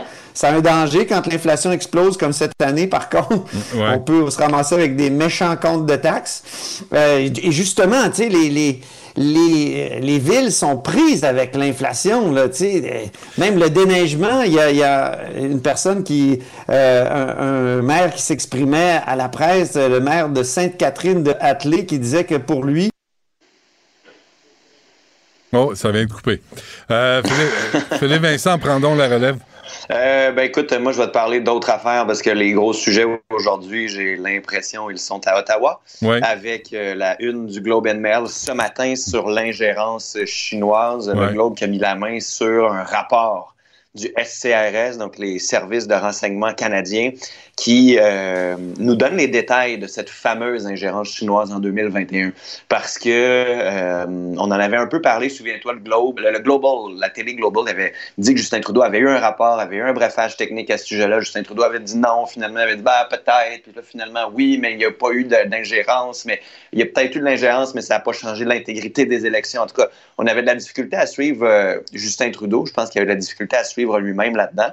Et donc ce matin, on a les détails de euh, ce que le SCRS a obtenu. D'abord, que la Chine tenait à ce que les libéraux remportent, mais à ce qu'ils restent minoritaires pour avoir une certaine euh, instabilité politique à l'intérieur du pays, ne voulait pas que les conservateurs remportent cette élection-là. Et on apprend qu'il y avait de l'argent qui a été dépensé en argent comptant, notamment auprès de la diaspora, pour mener des campagnes, campagnes de désinformation, notamment à l'égard de certains conservateurs. On s'est attaqué directement à neuf euh, élus libéraux à deux conservateurs qu'on ne nomme pas. Et là, ça vient tout juste de sortir. La presse aurait parlé d'une source conservatrice. Là. Ça reste à voir qui est cette source-là et pourquoi on parle de source et non pas officiellement. Mais selon les conservateurs, il y aurait huit de ces candidats qui auraient perdu à cause de l'ingérence chinoise. C'est vraiment une grosse accusation. Parce que ce que la CRS dit, c'est qu'il y a eu tentative d'ingérence. Est-ce que ça a donné des résultats? Ça, c'est pas clair encore. il y a quand même une différence en dire j'aimerais ça m'ingérer, je l'essaye, mais est-ce que ça a eu des conséquences? On nous assure que le processus électoral est intègre, mais à, la lumière de ce qu'on apprend ce matin, il va falloir qu'il y ait des instances indépendantes qui nous en parlent. C'est Justin Trudeau qui revient à la charge tantôt parce qu'il va commenter l'autre gros sujet à Ottawa, qui est le rapport de la commission Rouleau. Ben, s'il euh, fallait qu'ils nous disent oui, oui, oui, croyez-moi, croyez-moi, ouais, ben c'est difficile de croire quelqu'un qui nous a donné trois, quatre versions sur la même affaire. Mmh, mmh. D'ailleurs, d'ailleurs, d'ailleurs, j'attendais cette nouvelle de dernière heure qui vient juste de tomber. C'est encore plus chaud que l'autre. Le gouvernement fédéral a rencontré le pour invoquer la loi sur les mesures d'urgence. Donc, il a euh, le seuil qui était très haut. Euh, par contre, il y a eu euh, échec de la police et du fédéralisme dans ce dossier-là, mais il dit on a atteint le seuil nécessaire pour invoquer la loi sur les mesures d'urgence. OK, donc c'était justifié. C'était justifié. Mais c'était mal foutu parce que ben, la police mal a mal réagi. à cause de la police, puis Ouais. à cause de la communication entre les provinces. Le fédéralisme, comme Antoine en parle, a échoué là-dedans parce Mm. que surtout dans le dossier ontarien, ce qui est particulier dans la capitale, c'est que c'est provincial une partie de la rue, c'est municipal une autre partie, puis de l'autre bord de la rue, c'est fédéral. Ah oui. Fait que le fédéralisme s'observe de façon très complexe dans la capitale et dans le, le périmètre autour du Parlement. Mais pour Justin Trudeau, et c'est ce que je, je disais à Mario tantôt, je- il faisait un point de presse, il va faire un point de presse bientôt. Euh, je pense qu'il savait que ça allait être bon et c'est pour ça qu'il veut se montrer et qu'il veut être là. Sinon, il n'aurait fait qu'un communiqué. Alors, euh, il va être là tantôt pour commenter, mais malheureusement pour lui, il va parler pas mal plus de la Chine, vu que cette histoire-là sur la loi sur Ben les oui. mesures d'urgence, c'est une bonne nouvelle pour lui. Antoine, de retour? Ben là, moi, je, comp- je, je comprends que, tu sais, on peut s'énerver pour la clause dérogatoire, alors que les juges entre eux souvent s'entendent pas sur la définition d'un loi, droit par rapport euh, au- un cas particulier, là, tu sais, par exemple, on en parlait euh, hier, là, ou avant-hier, le droit à la vie. En 92, ça, défend, ça interdisait l'euthanasie. En, en 2015, ah, là, c'est au contraire.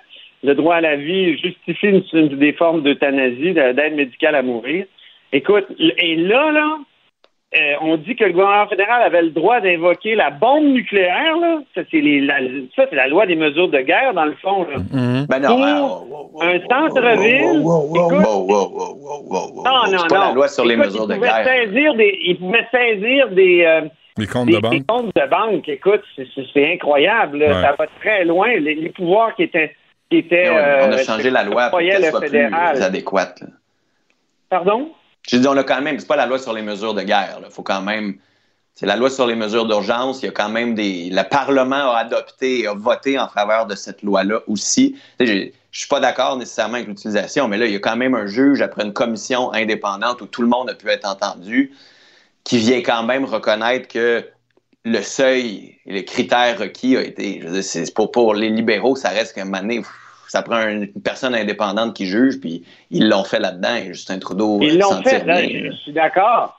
Mais tu sais, en tout cas, moi, j'en reviens pas. C'est qu'on s'énerve souvent sur, euh, tu sais, nos libéraux, là, et quand ils parlent de la loi 96, ils parlent de Ah droits fondamentaux, comme si on Ouais, arrêtait ouais. du monde, qu'on les leur interdisait. Là, ils ont accepté qu'on utilise la loi des mesures d'urgence, qui est la nouvelle loi des mesures de guerre, j'insiste, là, c'est, c'est la même chose. S'il y avait une guerre, c'est cette loi-là qu'on utiliserait, là.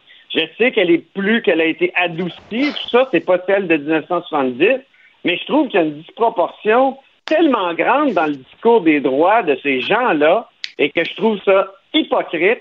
Ils, ont tout le temps le, mot droit fondamental à la bouche quand c'est pour empêcher le Québec de défendre son identité.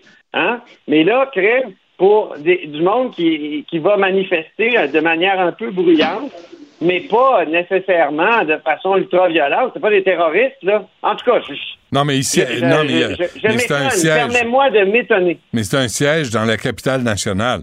Il y a quand même des limites à l'expression du mécontentement des camionneurs. Vous pouvez le faire suis D'accord, autrement. mais tu règles ça avec la police. Tu règles pas Ouais, mais la police n'était pas capable. Mais rappelle-toi, mais rappelle-toi du nom du chef de police d'Ottawa. Non, puis, hey, la Oui. commissaire de la GRC a même pas transmis le plan. La commissaire de la GRC a même pas transmis Ben le oui. plan. Parce qu'à un moment donné, c'est ce que le de- juge. C'est un problème de police, c'est pas un problème de droit. Il n'y avait pas besoin de, de se donner des droits aussi grands, grands que ça et suspendre euh, certains droits, Ouais. effectivement, à la, à la, à- à- à- comment dire, à- aux données personnelles comme, euh, comme des comptes À de l'octobre banque, là. 70. Mais- En tout cas, moi, je, je trouve juste qu'il y a une disproportion dans leur discours sur les droits Hmm. qui me tannent. Puis quand ils posent la question, tu sais, il y a quelque chose de systémique à Ottawa, là. Tout le monde vit en- ensemble, tout le monde est socialisé ensemble, les juges, les. Tu sais, quand, quand, quand, par exemple, une, une gouverneure générale euh, démissionne, ben c'est le juge en chef de la Cour suprême qui le remplace, on l'a vu. Donc, euh, le juge qui va, qui va juger les lois, il, il, il va, il, il- il va signer les lois euh, par ailleurs. C'est complètement. Bon, OK, on s'arrête, pas. on s'arrête là-dessus. Euh, Fâche-toi pas, on se reparle lundi. Philippe Bon, Vincent, euh, bon, Antoine. Québec, Ouais, ouais, On se parle lundi, mais le reste de la semaine, je serai pas là, donc. euh, où tu vas? reparle- Comment ça? Où- avec qui? Ah, Combien de fois? tu là, Pour quelle quand raison? On a d'autres projets. Quand ouais. Tu connais ça? Des Tu projets? connais ça, les projets? Ouais, beau C'est juste projet. moi qui ai des projets? OK. OK. Salut. À lundi. Salut. Joignez-vous à la discussion. Appelez ou textez le 187 Cube Radio 1877 827 2346. superbe, sublime, merveilleuse. Sauf que ce gars-là est quand même euh, rationnel et pragmatique. Mais ça pose un très grave problème. Je t'assure qu'il n'y a aucun politologue sérieux qui va te dire Oh. Un politologue, pas comme les autres. Loïc Passy. C'est pas le temps de faire ça. Loïc, bonjour. Bonjour Benoît. Ouais, J'ai pensé à toi en lisant le Globe and Mail ce matin. Oh, ben, c'est gentil. Il y avait une nouvelle qui me concernait. Ah, ben oui, une de tes obsessions, en fait. C'est pas une obsession. Ah oui, c'est oui. quelque chose que je connais depuis euh, longtemps. Écoute, le, le Globe and Mail qui révèle qu'il a mis la main sur des documents secrets qui dénonce ce que fait la Chine ici, qui montre que la Chine est intervenue dans les élections au gouvernement fédéral directement, dans les dernières élections entre autres, et on sait que le gouvernement Trudeau, que Justin Trudeau en avait été averti. Je répète, il le savait. Ben ouais. Et il n'a rien fait. Et ça, ça pose donc un Ben- problème. ben en fait, il a fait semblant de chicaner avec la Chine. Les, mesures que Trudeau a prises sont euh, cosmétiques, il n'y a rien fait. Euh, on a un problème d'espionnage grave avec la Chine. C'est un problème d'espionnage qui se développe depuis des décennies, qui touche les universités, les entreprises de haute technologie et nos institutions, la démocratie entre autres. Et euh, que de grands États comme la Chine, les États-Unis, la France, la Russie fassent de l'espionnage, ça n'étonne personne. Et il y a des luttes, enfin des organisations de contre-espionnage dans chaque pays qui luttent contre ça. Très bien. Encore que je, je trouve qu'on le fait très mal, mais ça c'est une autre question. Mais la question ici, c'est plus que ça. C'est que le gouvernement chinois est intervenu dans le processus électoral au Canada pour faire élire qui? Pour faire élire neuf députés fédéraux libéraux et deux conservateurs, des gens qui étaient pro-démocratie. Plus que ça, on apprend que le gouvernement chinois était très content que le gouvernement canadien soit minoritaire parce que pensait, ce gouverne- le- pensait le gouvernement chinois, un gouvernement canadien minoritaire aurait plus de difficultés à euh, voter des mesures pour contrer euh, la Chine dans un certain nombre de domaines. Alors, euh, que le gouvernement euh, chinois souhaite que, le gouvernement, que, que, euh, les libéraux soient minoritaires au Canada, ça c'est une chose. Mais qu'ils aident les libéraux, euh, qu'ils aident à faire en sorte qu'il y ait un gouvernement libéral minoritaire, ça c'est une autre chose. Et ils sont rentrés dans les organisations électorales. Ils sont rentrés dans le processus des élections. Ils ont envoyé des Chinois aider des députés libéraux et deux conservateurs pour se faire élire Mais c'est dans difficile la à campagne prouver. électorale. Mais, Ça, c'est c'est- inadmissible. mais c'est difficile à de prouver qu'ils ont eu des résultats qui, ont- qui ont été euh, efficaces. La question, c'est pas, c'est comme si je te dis, Benoît, voilà, telle personne a fait une tentative de meurtre, mais ça n'a pas réussi, la personne n'est pas morte. Ben oui, c'est important parce Ben, qu'il ne sera pas accusé de important, mais meurtre. sais-tu quoi? Pour une tentative de meurtre, tu vas en prison. Moins- Euh, et mais moins longtemps. Mais tu comprends, moins longtemps qu'un meurtre. Fait que, est-ce qu'ils ont été Moins efficaces? longtemps qu'un meurtre, je veux bien, mais c'est très grave quand même. Ben oui, je Et sais que c'est là-dessus, on- le gouvernement ne fait pas grand-chose. Le gouvernement de Trudeau n'a rien fait. Et en fait, on comprend à travers entre les lignes que Justin Trudeau, il le savait, qu'on lui avait dit. Et, et- et Justin Trudeau a nié, a rien fait, euh, s'est traîné les pieds. Alors on se dit quoi? Qu'est-ce que c'est? C'est de la naïveté ou alors c'est de la négligence? Et, et c'est même une négligence parce que il, aurait placé les intérêts de son parti à ce moment-là au-dessus des intérêts du Canada, au-dessus de la démocratie, de la protection de la démocratie, ça devient de la négligence criminelle dans ce cas-là. Parce que tu peux pas faire ça. Il est premier ministre du Canada, c'est un élu, puis tu sais, au-delà de toute la partisanerie qu'on peut avoir, au-delà de toutes nos opinions politiques qu'on peut avoir, il y a quelque chose qui doit être commun, c'est la protection de la démocratie. Ça passe avant tout, ça. Et euh, chez Justin Trudeau, non, ça passait pas avant tout. Et ça pose un problème à Justin Trudeau, ça pose un problème au Canada, et c'est ça qui est dénoncé à travers tout ça. En fait, c'est deux choses. C'est Ok. l'inaction de Justin Trudeau, et d'autre part, OK, Loïc, tout ce que fait la Chine. on a compris. Euh, je- je- je- on a compris. Euh, le, le rapport entre le Pakistan et la Chine, ça non plus, c'est pas rassurant.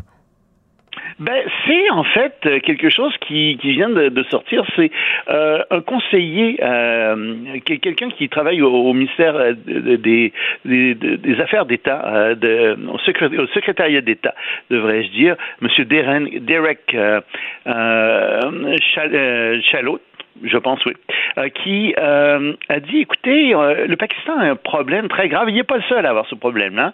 Dans le cadre des routes de la soie, les fameuses routes de la nouvelle route de la soie de la Chine, le Pakistan a accumulé énormément de dettes.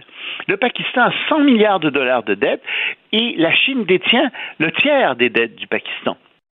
Et ça pose un problème parce que le Pakistan se rapproche donc et, et, et, devient dépendant financièrement de la Chine. Et le Pakistan n'est pas le seul pays à être dans ce cas-là, Hmm. euh, continue à, à dire euh, ce, ce, ce, fonctionnaire euh, du département d'État. Il dit il y en a d'autres, mais c'est peut-être un cas qui est le, le, le parmi les plus graves parce que euh, il y a beaucoup d'inflation, on le sait au Pakistan. Il y a eu des, de, des dommages causés par euh, euh, les changements climatiques immenses. Le tiers du pays a été inondé. Euh, le pays a vraiment beaucoup beaucoup de problèmes. Et la Chine ne l'aide pas.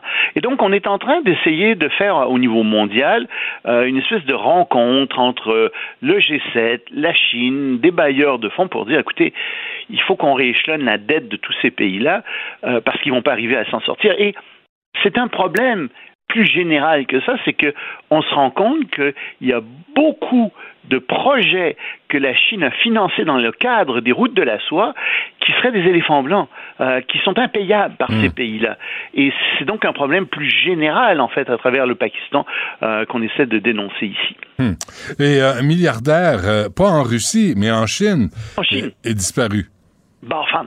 Et c'est un quelqu'un qui est très connu. Il est dans la haute technologie chinoise. C'est lui qui finançait toutes les entreprises de haute technologie. Il y avait tellement d'influence qu'on disait de lui que 70% euh, de tous les, les, les, toutes les compagnies Internet en Chine euh, avaient été de près ou de loin euh, financées par lui, qui s'était intéressé à ces compagnies-là. Donc c'est quelqu'un de très très important. Il avait fondé un, un, holding, le China Resources, en, en 2005. Il était milliardaire. Et surprise, il a disparu de la circulation complètement. Hmm. On ne le voit plus, on n'arrive pas à le rejoindre. Deux jours, trois jours, on ne sait pas depuis combien de temps exactement. Mais ce qu'on se dit, c'est que il a disparu et que ça ressemble cette disparition à la disparition d'autres personnes. Jack Ma, par exemple, euh, qui a disparu comme ça, qui était à la tête d'ANT et qui a été obligé de laisser les rênes, de, de, quitter la direction de son entreprise, laisser ça au Parti communiste chinois. Ou d'autres euh, qui se sont fait poursuivre. Par exemple, tiens, le, le sino-canadien euh, Xiao Jianhua en, de, en 2017, qui a disparu comme ça, et puis pouf, l'année dernière, euh, finalement, il a été emprisonné pour corruption donc, on a l'impression euh, qu'il y a peut-être une nouvelle vague de répression contre les très hauts dirigeants d'entreprises en Chine, euh, parce que Xi Jinping craint l'opposition de ces gens, parce qu'il craint leur influence, et qu'en même temps, il se sert de la lutte contre la corruption pour justement euh, obtenir la démission de ces gens ou obtenir qu'ils soit beaucoup plus docile face au Parti communiste chinois. Mmh. Donc c'est ça qui, qui, est en train de se jouer en ce moment. Bon, et on termine sur une excellente nouvelle qu'on attendait tous depuis au moins euh, presque trois ans. Mmh. Vas-y, fais-toi plaisir. Ah ben, je peux te le dire, la, la, Chine a eu une gestion historiquement miraculeuse de Bravo. la COVID-19. Oui, oui, oui, oui, oui. Alors il y a presque personne qui est mort, juste 80 000 personnes sur 1 milliard 400 millions. Bon. C'est euh, le comité permanent euh, qui, qui vient d'annoncer ça en Chine. Mais en fait, c'est parce qu'il y a un gros problème. Euh, c'est que euh, on sait que ça a été très très mal géré au départ, puisque le gouvernement chinois a caché les choses, etc. Tout le monde connaît l'histoire. Et puis on a levé toutes les restrictions subitement, et il y a probablement euh, énormément de morts maintenant à cause de ça. Mais ça, ça touche directement Xi Jinping, la gestion de Xi Jinping. Alors pour aller au-devant des critiques, euh, Xi Jinping et sa bande ont déclaré qu'ils avaient fait une gestion miraculeusement miraculeuse de la COVID-19 et les Chinois devront dire que la gestion a été miraculeuse bon. dans toutes les instances du parti. C'est très important parce que dans quelques semaines arrive un grand congrès où on va une grande assemblée nationale où on va nommer des nouveaux ministres, des nouveaux responsables dans l'État, et donc Xi Jinping se protège. Bon, ils ont sauvé l'humanité, Loïc. On va les féliciter. Merci. Miraculeusement. Un, un gros merci jamais à la vu ça Chine. dans l'histoire de l'humanité. Jamais, monsieur. Jamais. Loïc Tassé, merci. On se reparle lundi. Salut. Réagissez avec Benoît Dutrisac par courriel. Dutrisac à commercialcube.radio. La rencontre du rocher du Trisac. Dans ce cas-ci, est-ce que c'est criminel? Pantoute. Une dualité qui rassemble les idées. Mais non, tu peux pas dire ça. On rembobine cette affaire-là. Non, non, non, non. Prends soin de toi, là. Oui, Hein, tu me protèges. Je le sais. Compte toi-même. La rencontre du rocher du Trisac. Écoute Benoît quand Ouais. je parle. Sophie, bonjour. Bonjour, Benoît. Écoute, si vous travaillez dans les médias et que vous avez encore votre emploi à la fin de la journée ou que vous connaissez personne dans votre entourage qui euh, a perdu son emploi, je pense que vous devriez aller vous acheter un billet de 6,49 parce que vous faites partie des chanceux. Mhm. Je veux commencer cette chronique euh, vraiment en soutien avec euh, 240 de nos collègues, de près ou de loin dans la grande famille euh, québécoise, qui ont appris aujourd'hui ou hier qui perdaient leur emploi. C'est vraiment une journée extrêmement sombre dans les médias. Donc, euh, je voudrais vraiment commencer cette chronique avec une pensée pour plein de gens que je connais, d'autres qu'on connaît pas. Mais 240 personnes qui partent d'une entreprise, c'est, énorme. Mm. Non, mais on en a parlé tantôt aussi, là, tu sais, c'est, euh, le combat contre les plateformes américaines, c'est la publicité que, que euh, souviens-toi, pendant la campagne électorale, la publicité du gouvernement Legault sur, Sur Facebook. Facebook? Sur Facebook, tu, Ben t'es, à la tête du gouvernement, t'es à la tête de la population, et toi, tu mets de l'argent, pas dans les médias québécois, sur Facebook, parce que les gens sont sur Facebook. Alors, le gouvernement a tellement une vue à, courte, à court terme, mais voici ce que ça donne. Voilà. Et euh, c'est vraiment euh, assez particulier parce que c'est pas donc on apprend on a appris hier donc 240 euh, mises à pied donc toute une restructuration hein, il y a plus Québécois ne sera plus pareil euh, après la journée euh, d'aujourd'hui. Mais c'est pas comme si c'était une surprise dans le sens que ce qui se passe ben ça fait des mois que Pierre-Carl Pellado dans différentes entrevues en parle. Puis pas juste Pierre-Carl Pellado, dans tous les médias, on sait à quel point c'est un écosystème qui est extrêmement fragile parce que on a donné un, un- la porte ouverte à des géants et c'est vraiment le combat de David contre Goliath. Donc c'est Des géants David qui réinvestissent pas dans qui dans la réinvestissent culture pas, ici, qui réuti- réutilisent notre contenu à nous, qu'on paye des millions de dollars dans les salles de nouvelles, Mhm. dans les journaux et tout ça, et que Facebook et les autres médias sociaux se réapproprient sans rien nous payer. C'est vraiment ça, là, la réalité quand tu Ouais. travailles en journalisme en 2023. Et en plus, se rajoute à ça une situation particulière au Canada qui est la situation de Radio-Canada. Radio-Canada, ça fait plusieurs fois que j'en parle, ça fait plusieurs fois que j'écris des chroniques là-dessus. La concurrence déloyale que nous mène Radio-Canada, qui est un diffuseur public, qui est un diffuseur d'État, subventionné légèrement. subventionné à hauteur de 1 milliard 500 millions par année. Et des fois, il y a des gens qui m'interpellent en me disant, oui, mais Sophie, Québécois et toutes sortes d'autres entreprises reçoivent aussi des subventions. Ce qui différencie un diffuseur public d'un diffuseur privé, c'est pas le fait qu'ils reçoivent des subventions ou pas, c'est à qui ça appartient. Radio-Canada, ça appartient aux, aux contribuables canadiens, ça appartient à, au gouvernement euh, québécois, ça appartient en, en actionnaire majoritaire Pierre-Carl Palado et le reste sont des gens qui achètent des actions de Québécois. Donc, le, le, l'actionnariat est propriétaire de cette entreprise-là. Donc, il n'y a pas de comparaison possible. La raison pour laquelle je te parle de tout ça, c'est que euh, par les années passées, à chaque fois que je parlais, par exemple, de l'extra de Tout TV qui vous coûte 6,99 par mois, et je disais, ben ça n'a aucun sens qu'on paye deux fois pour ce même contenu-là, parce qu'on verse 1 milliard 500 millions par année pour Radio-Canada. Et CBC, Radio et CBC, bien sûr, puis toutes les déclinaisons, le web, tout ça. On comprend qu'il y a fort à faire. C'est pas ça la question. La question, c'est comment ça se fait qu'on se fait facturer une deuxième fois? Comment ça se fait que Radio-Canada nous charge euh, 6,99 par mois si on veut accéder à du contenu alors qu'on paye déjà pour ce contenu avec nos impôts? Alors, quand moi, j'en parle dans le Journal de Montréal, Journal de Québec, à Cube Radio, je me fais traiter de, de- d'esclave de l'Empire, à la botte de Pierre Carl, etc., etc. Je veux juste te lire quelque chose qui a été publié récemment, le 11 février, nulle part d'autre que dans la presse, qu'on peut pas accuser d'être à la botte de l'Empire québécois. Alors voici ce qui a été écrit sous la, la plume de Vincent Brousseau-Pouliot, donc un éditorial. Donc un éditorial, ça veut dire que c'est l'opinion du journal de la presse. Dans le numérique, le diffuseur public, donc Radio-Canada, se comporte de plus en plus comme un diffuseur privé sur le plan commercial en oubliant l'aspect gratuit de son mandat. L'extra d'ici tout TV, la version payante à 6,99 par mois, qui vous donne accès à la plupart des accès des meilleures séries de Radio-Canada en primeur, euh, c'est un problème. Par le truchement de leurs impôts, les Canadiens payent déjà une première fois pour financer leurs émissions. On n'a pas à payer une deuxième fois. Il y a toujours bien des limites à étirer l'élastique. Dans le langage fort, là. Ouais.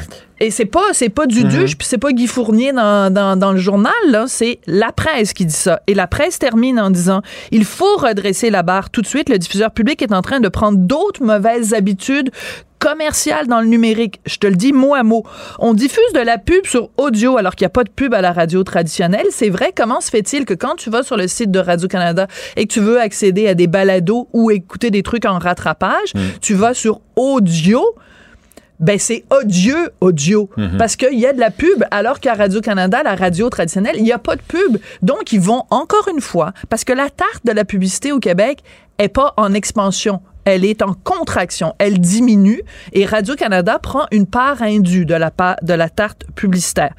Donc, le gars de la presse continue, on fait du contenu publicitaire, des textes, des balados, des émissions de télé avec Tandem. Tandem, c'est un segment de Radio-Canada, euh, c'est du contenu commandité. Alors, c'est toujours écrit, ceci est du contenu commandité. 99% des gens qui vont là-dessus ne se rendent pas compte que c'est du contenu commandité. On peut se poser la question, comme se pose le chroniqueur de la presse, comment se fait-il qu'un diffuseur public qui reçoit des millions de dollars par année nous fourgue en plus du contenu commandité? Encore une fois, il va chercher dans la part publicitaire et ça se fait au détriment des diffuseurs et des compagnies de médias privés. Sans parler que d'un point de vue éthique, c'est douteux. C'est extrêmement douteux et plusieurs personnes, dont ce chroniqueur de la presse, soulèvent ça et il termine son texte en disant tout ça ne respecte pas l'esprit du mandat, le fameux mandat de Radio-Canada. Donc, j'ai un bon exemple pour illustrer tout ça. Le 9 mars, on va pouvoir voir seulement sur l'extra de tout.tv une série qui est hyper attendue. C'est Un gars, une fille, la nouvelle version, donc, euh, Hmm. écrite par Guy Lepage. Tout le monde attend ça.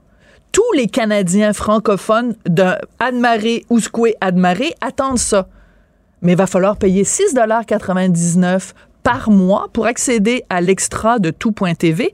J'ai écrit à Marc Pichette, qui est directeur des communications de Radio-Canada, en lui demandant dans quel délai on va pouvoir voir cette série-là sur les ondes de Radio-Canada Télé. Hmm. Il me dit, Sophie, je peux pas te dire la date, mais c'est sûr que ça va se retrouver sur Radio-Canada Télé. Mais qu'est-ce que les gens vont faire le 9 mars? Ils vont aller voir sur Extra de tout TV. Donc, les, Ou les- on apprend à être patient. où on, où, où- où on dit ça va faire. Comme le dit le gars de la presse, on a assez tiré sur l'élastique. À un moment donné, Radio-Canada va falloir qu'il soit équitable avec les diffuseurs euh, Mm. privés, qu'il y ait une mesure de... Et aussi, moi, je me dis, c'est pas choisissez. respect. Choisissez. Tu veux une subvention ou tu, tu charges euh, le visionnement. Ben c'est Euh, ça. tu- Tu veux tu le beurre. choisissez, Eux, ils là. veulent le beurre, l'argent du beurre, et en plus, ils veulent le cul de la fermière. Surtout. Surtout le cul de la fermière. Et moi, ce que je trouve qui est pas équitable là-dedans, c'est que tous les citoyens canadiens Hmm. devraient avoir un accès égal à Radio-Canada puisque c'est une société d'État et que c'est un diffuseur public. Comment se fait-il que c'est seulement les plus riches?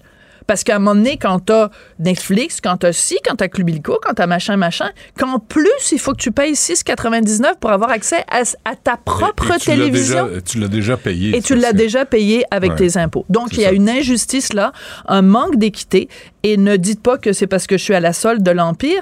Je pense pas que Vincent Brousseau Pouliot soit à la solde de l'Empire. Et pourtant, il a écrit un éditorial virulent Très bien. à ce sujet. On t'écoute à 2h30. Ça va être bon à 2h30. Ben, sais-tu quoi? Je reçois, je reçois un gars qui se montre en bedaine à la télé. Hey, je- Yes, sir. Ça, ça prend du courage ça, aujourd'hui. ça prend du courage. Faut, hein? Non, mais quand J'ai même. fait des captures d'écran, Benoît Dutrisac. C'est parfait. C'est- T'as rien vu encore. Euh, OK, merci, c'est parce que Sophie. t'es mon invité à 2h30, dis-le. Sinon, les gens C'est vont se demander. dire ça, là. Moi, j'ai pas à, à pomper mon tuba, là. J'ai pas à jouer la fanfare. Moi, je suis prêt. OK, donc j'annule l'entrevue. Ben, moi, je suis. C'est annule, je C'est moi pas. qui ai demandé à te recevoir. Ben, ça va me faire plaisir. 14h30. Avec mon plus beau En sourire. personne, j'espère. Yes, sir. Du Trisac. Des propos cohérents. Des opinions différentes. Vous écoutez du Trisac. Sex Audio avec Anaïs Gertin-Lacroix. Anaïs, bonjour. Allô, Benoît. La sexualité des personnes âgées en Suède ou en cuir? Oui, OK. Là, je t'amène en Suède, euh, Benoît, une maison dans un village qui se nomme Brody, une maison de retraite, OK? C'est 56 personnes, Benoît, qui sont euh, hébergées là-bas, âgées entre 65 ans et 100 ans. Et pour, euh, c'est la première fois, ça fait un an que ça a été mis sur pied, je te dirais, là, ce programme-là, où on met, Benoît, la sexualité de l'avant, OK? Donc là, je t'explique, c'est le personnel en soi qui est formé par une sexologue pour avoir tout d'abord des conversations avec les résidents sur la sexualité. Conversations, là, ça peut être juste euh, revenir des fois sur cette nostalgie du temps où euh, certains avaient des, euh, des, des rapports sexuels plus euh, plus constants. Je te dirais des fois, une personne peut avoir perdu euh, un membre, soit sa conjointe, son conjoint, puis leur ramener un peu cette sexualité-là. Donc souvent, c'est des conversations soit un à un ou même des conversations de groupe. Et là, ce que je trouve vraiment fantastique, c'est le fait d'amener un peu la sexualité puis de, de rendre ça un peu moins gênant. Ça fait en sorte que les, les, les, patients posent de plus en plus de questions le personnel est formé, Benoît, exemple, ça a l'air simple, mais un couple qui demeure dans cette maison-là, qui sont actifs sexuellement, mais qui ont un cathéter. OK? Et bien là, le personnel maintenant est formé pour montrer à ce couple-là comment avoir un rapport sexuel sans déplacer le cathéter. Non, mais c'est pas magique, ça? Magique. Ça doit être le mot, magique.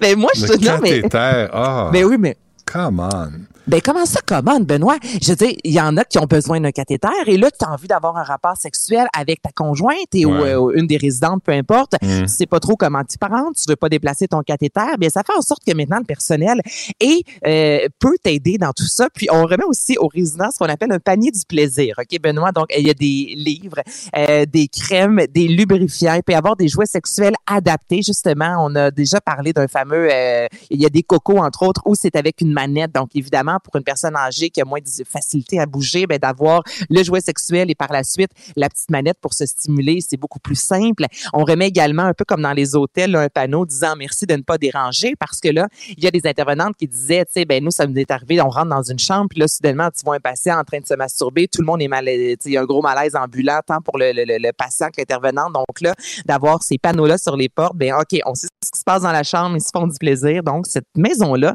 a décidé d'offrir à leurs patients Mm. et à leurs résidents une vie sexuelle épanouie. Moi, je trouve que c'est fantastique. Écoute, là, c'est pas Ben parce oui. que tu as 70 ans que tu n'as plus de rapport sexuel. oui, ben et oui. si cathéter il y a, ben, il peut y avoir quand même pénétration. C'est ça la morale de cette histoire-là. Tu comprends? Oui, oui, j'ai pris note. je, je- je comprends. Ben non, mais c'est parfait pour euh, inciter les personnes âgées euh, à, à entretenir leur vie sexuelle. Ben, parce que ça fait partie aussi d'une bonne santé, d'avoir un rapport de rapport sexuel, santé mentale, santé physique, la santé sexuelle. Donc, pour Mhm. une fois, ce n'est pas euh, mis en dessous du tapis disant comme t'es trop vieux, ça n'existe plus. Au contraire, ça existe Ouais. encore et c'est florissant. Voilà. You go. Euh, Yes. Parfait. Un condom révolutionnaire.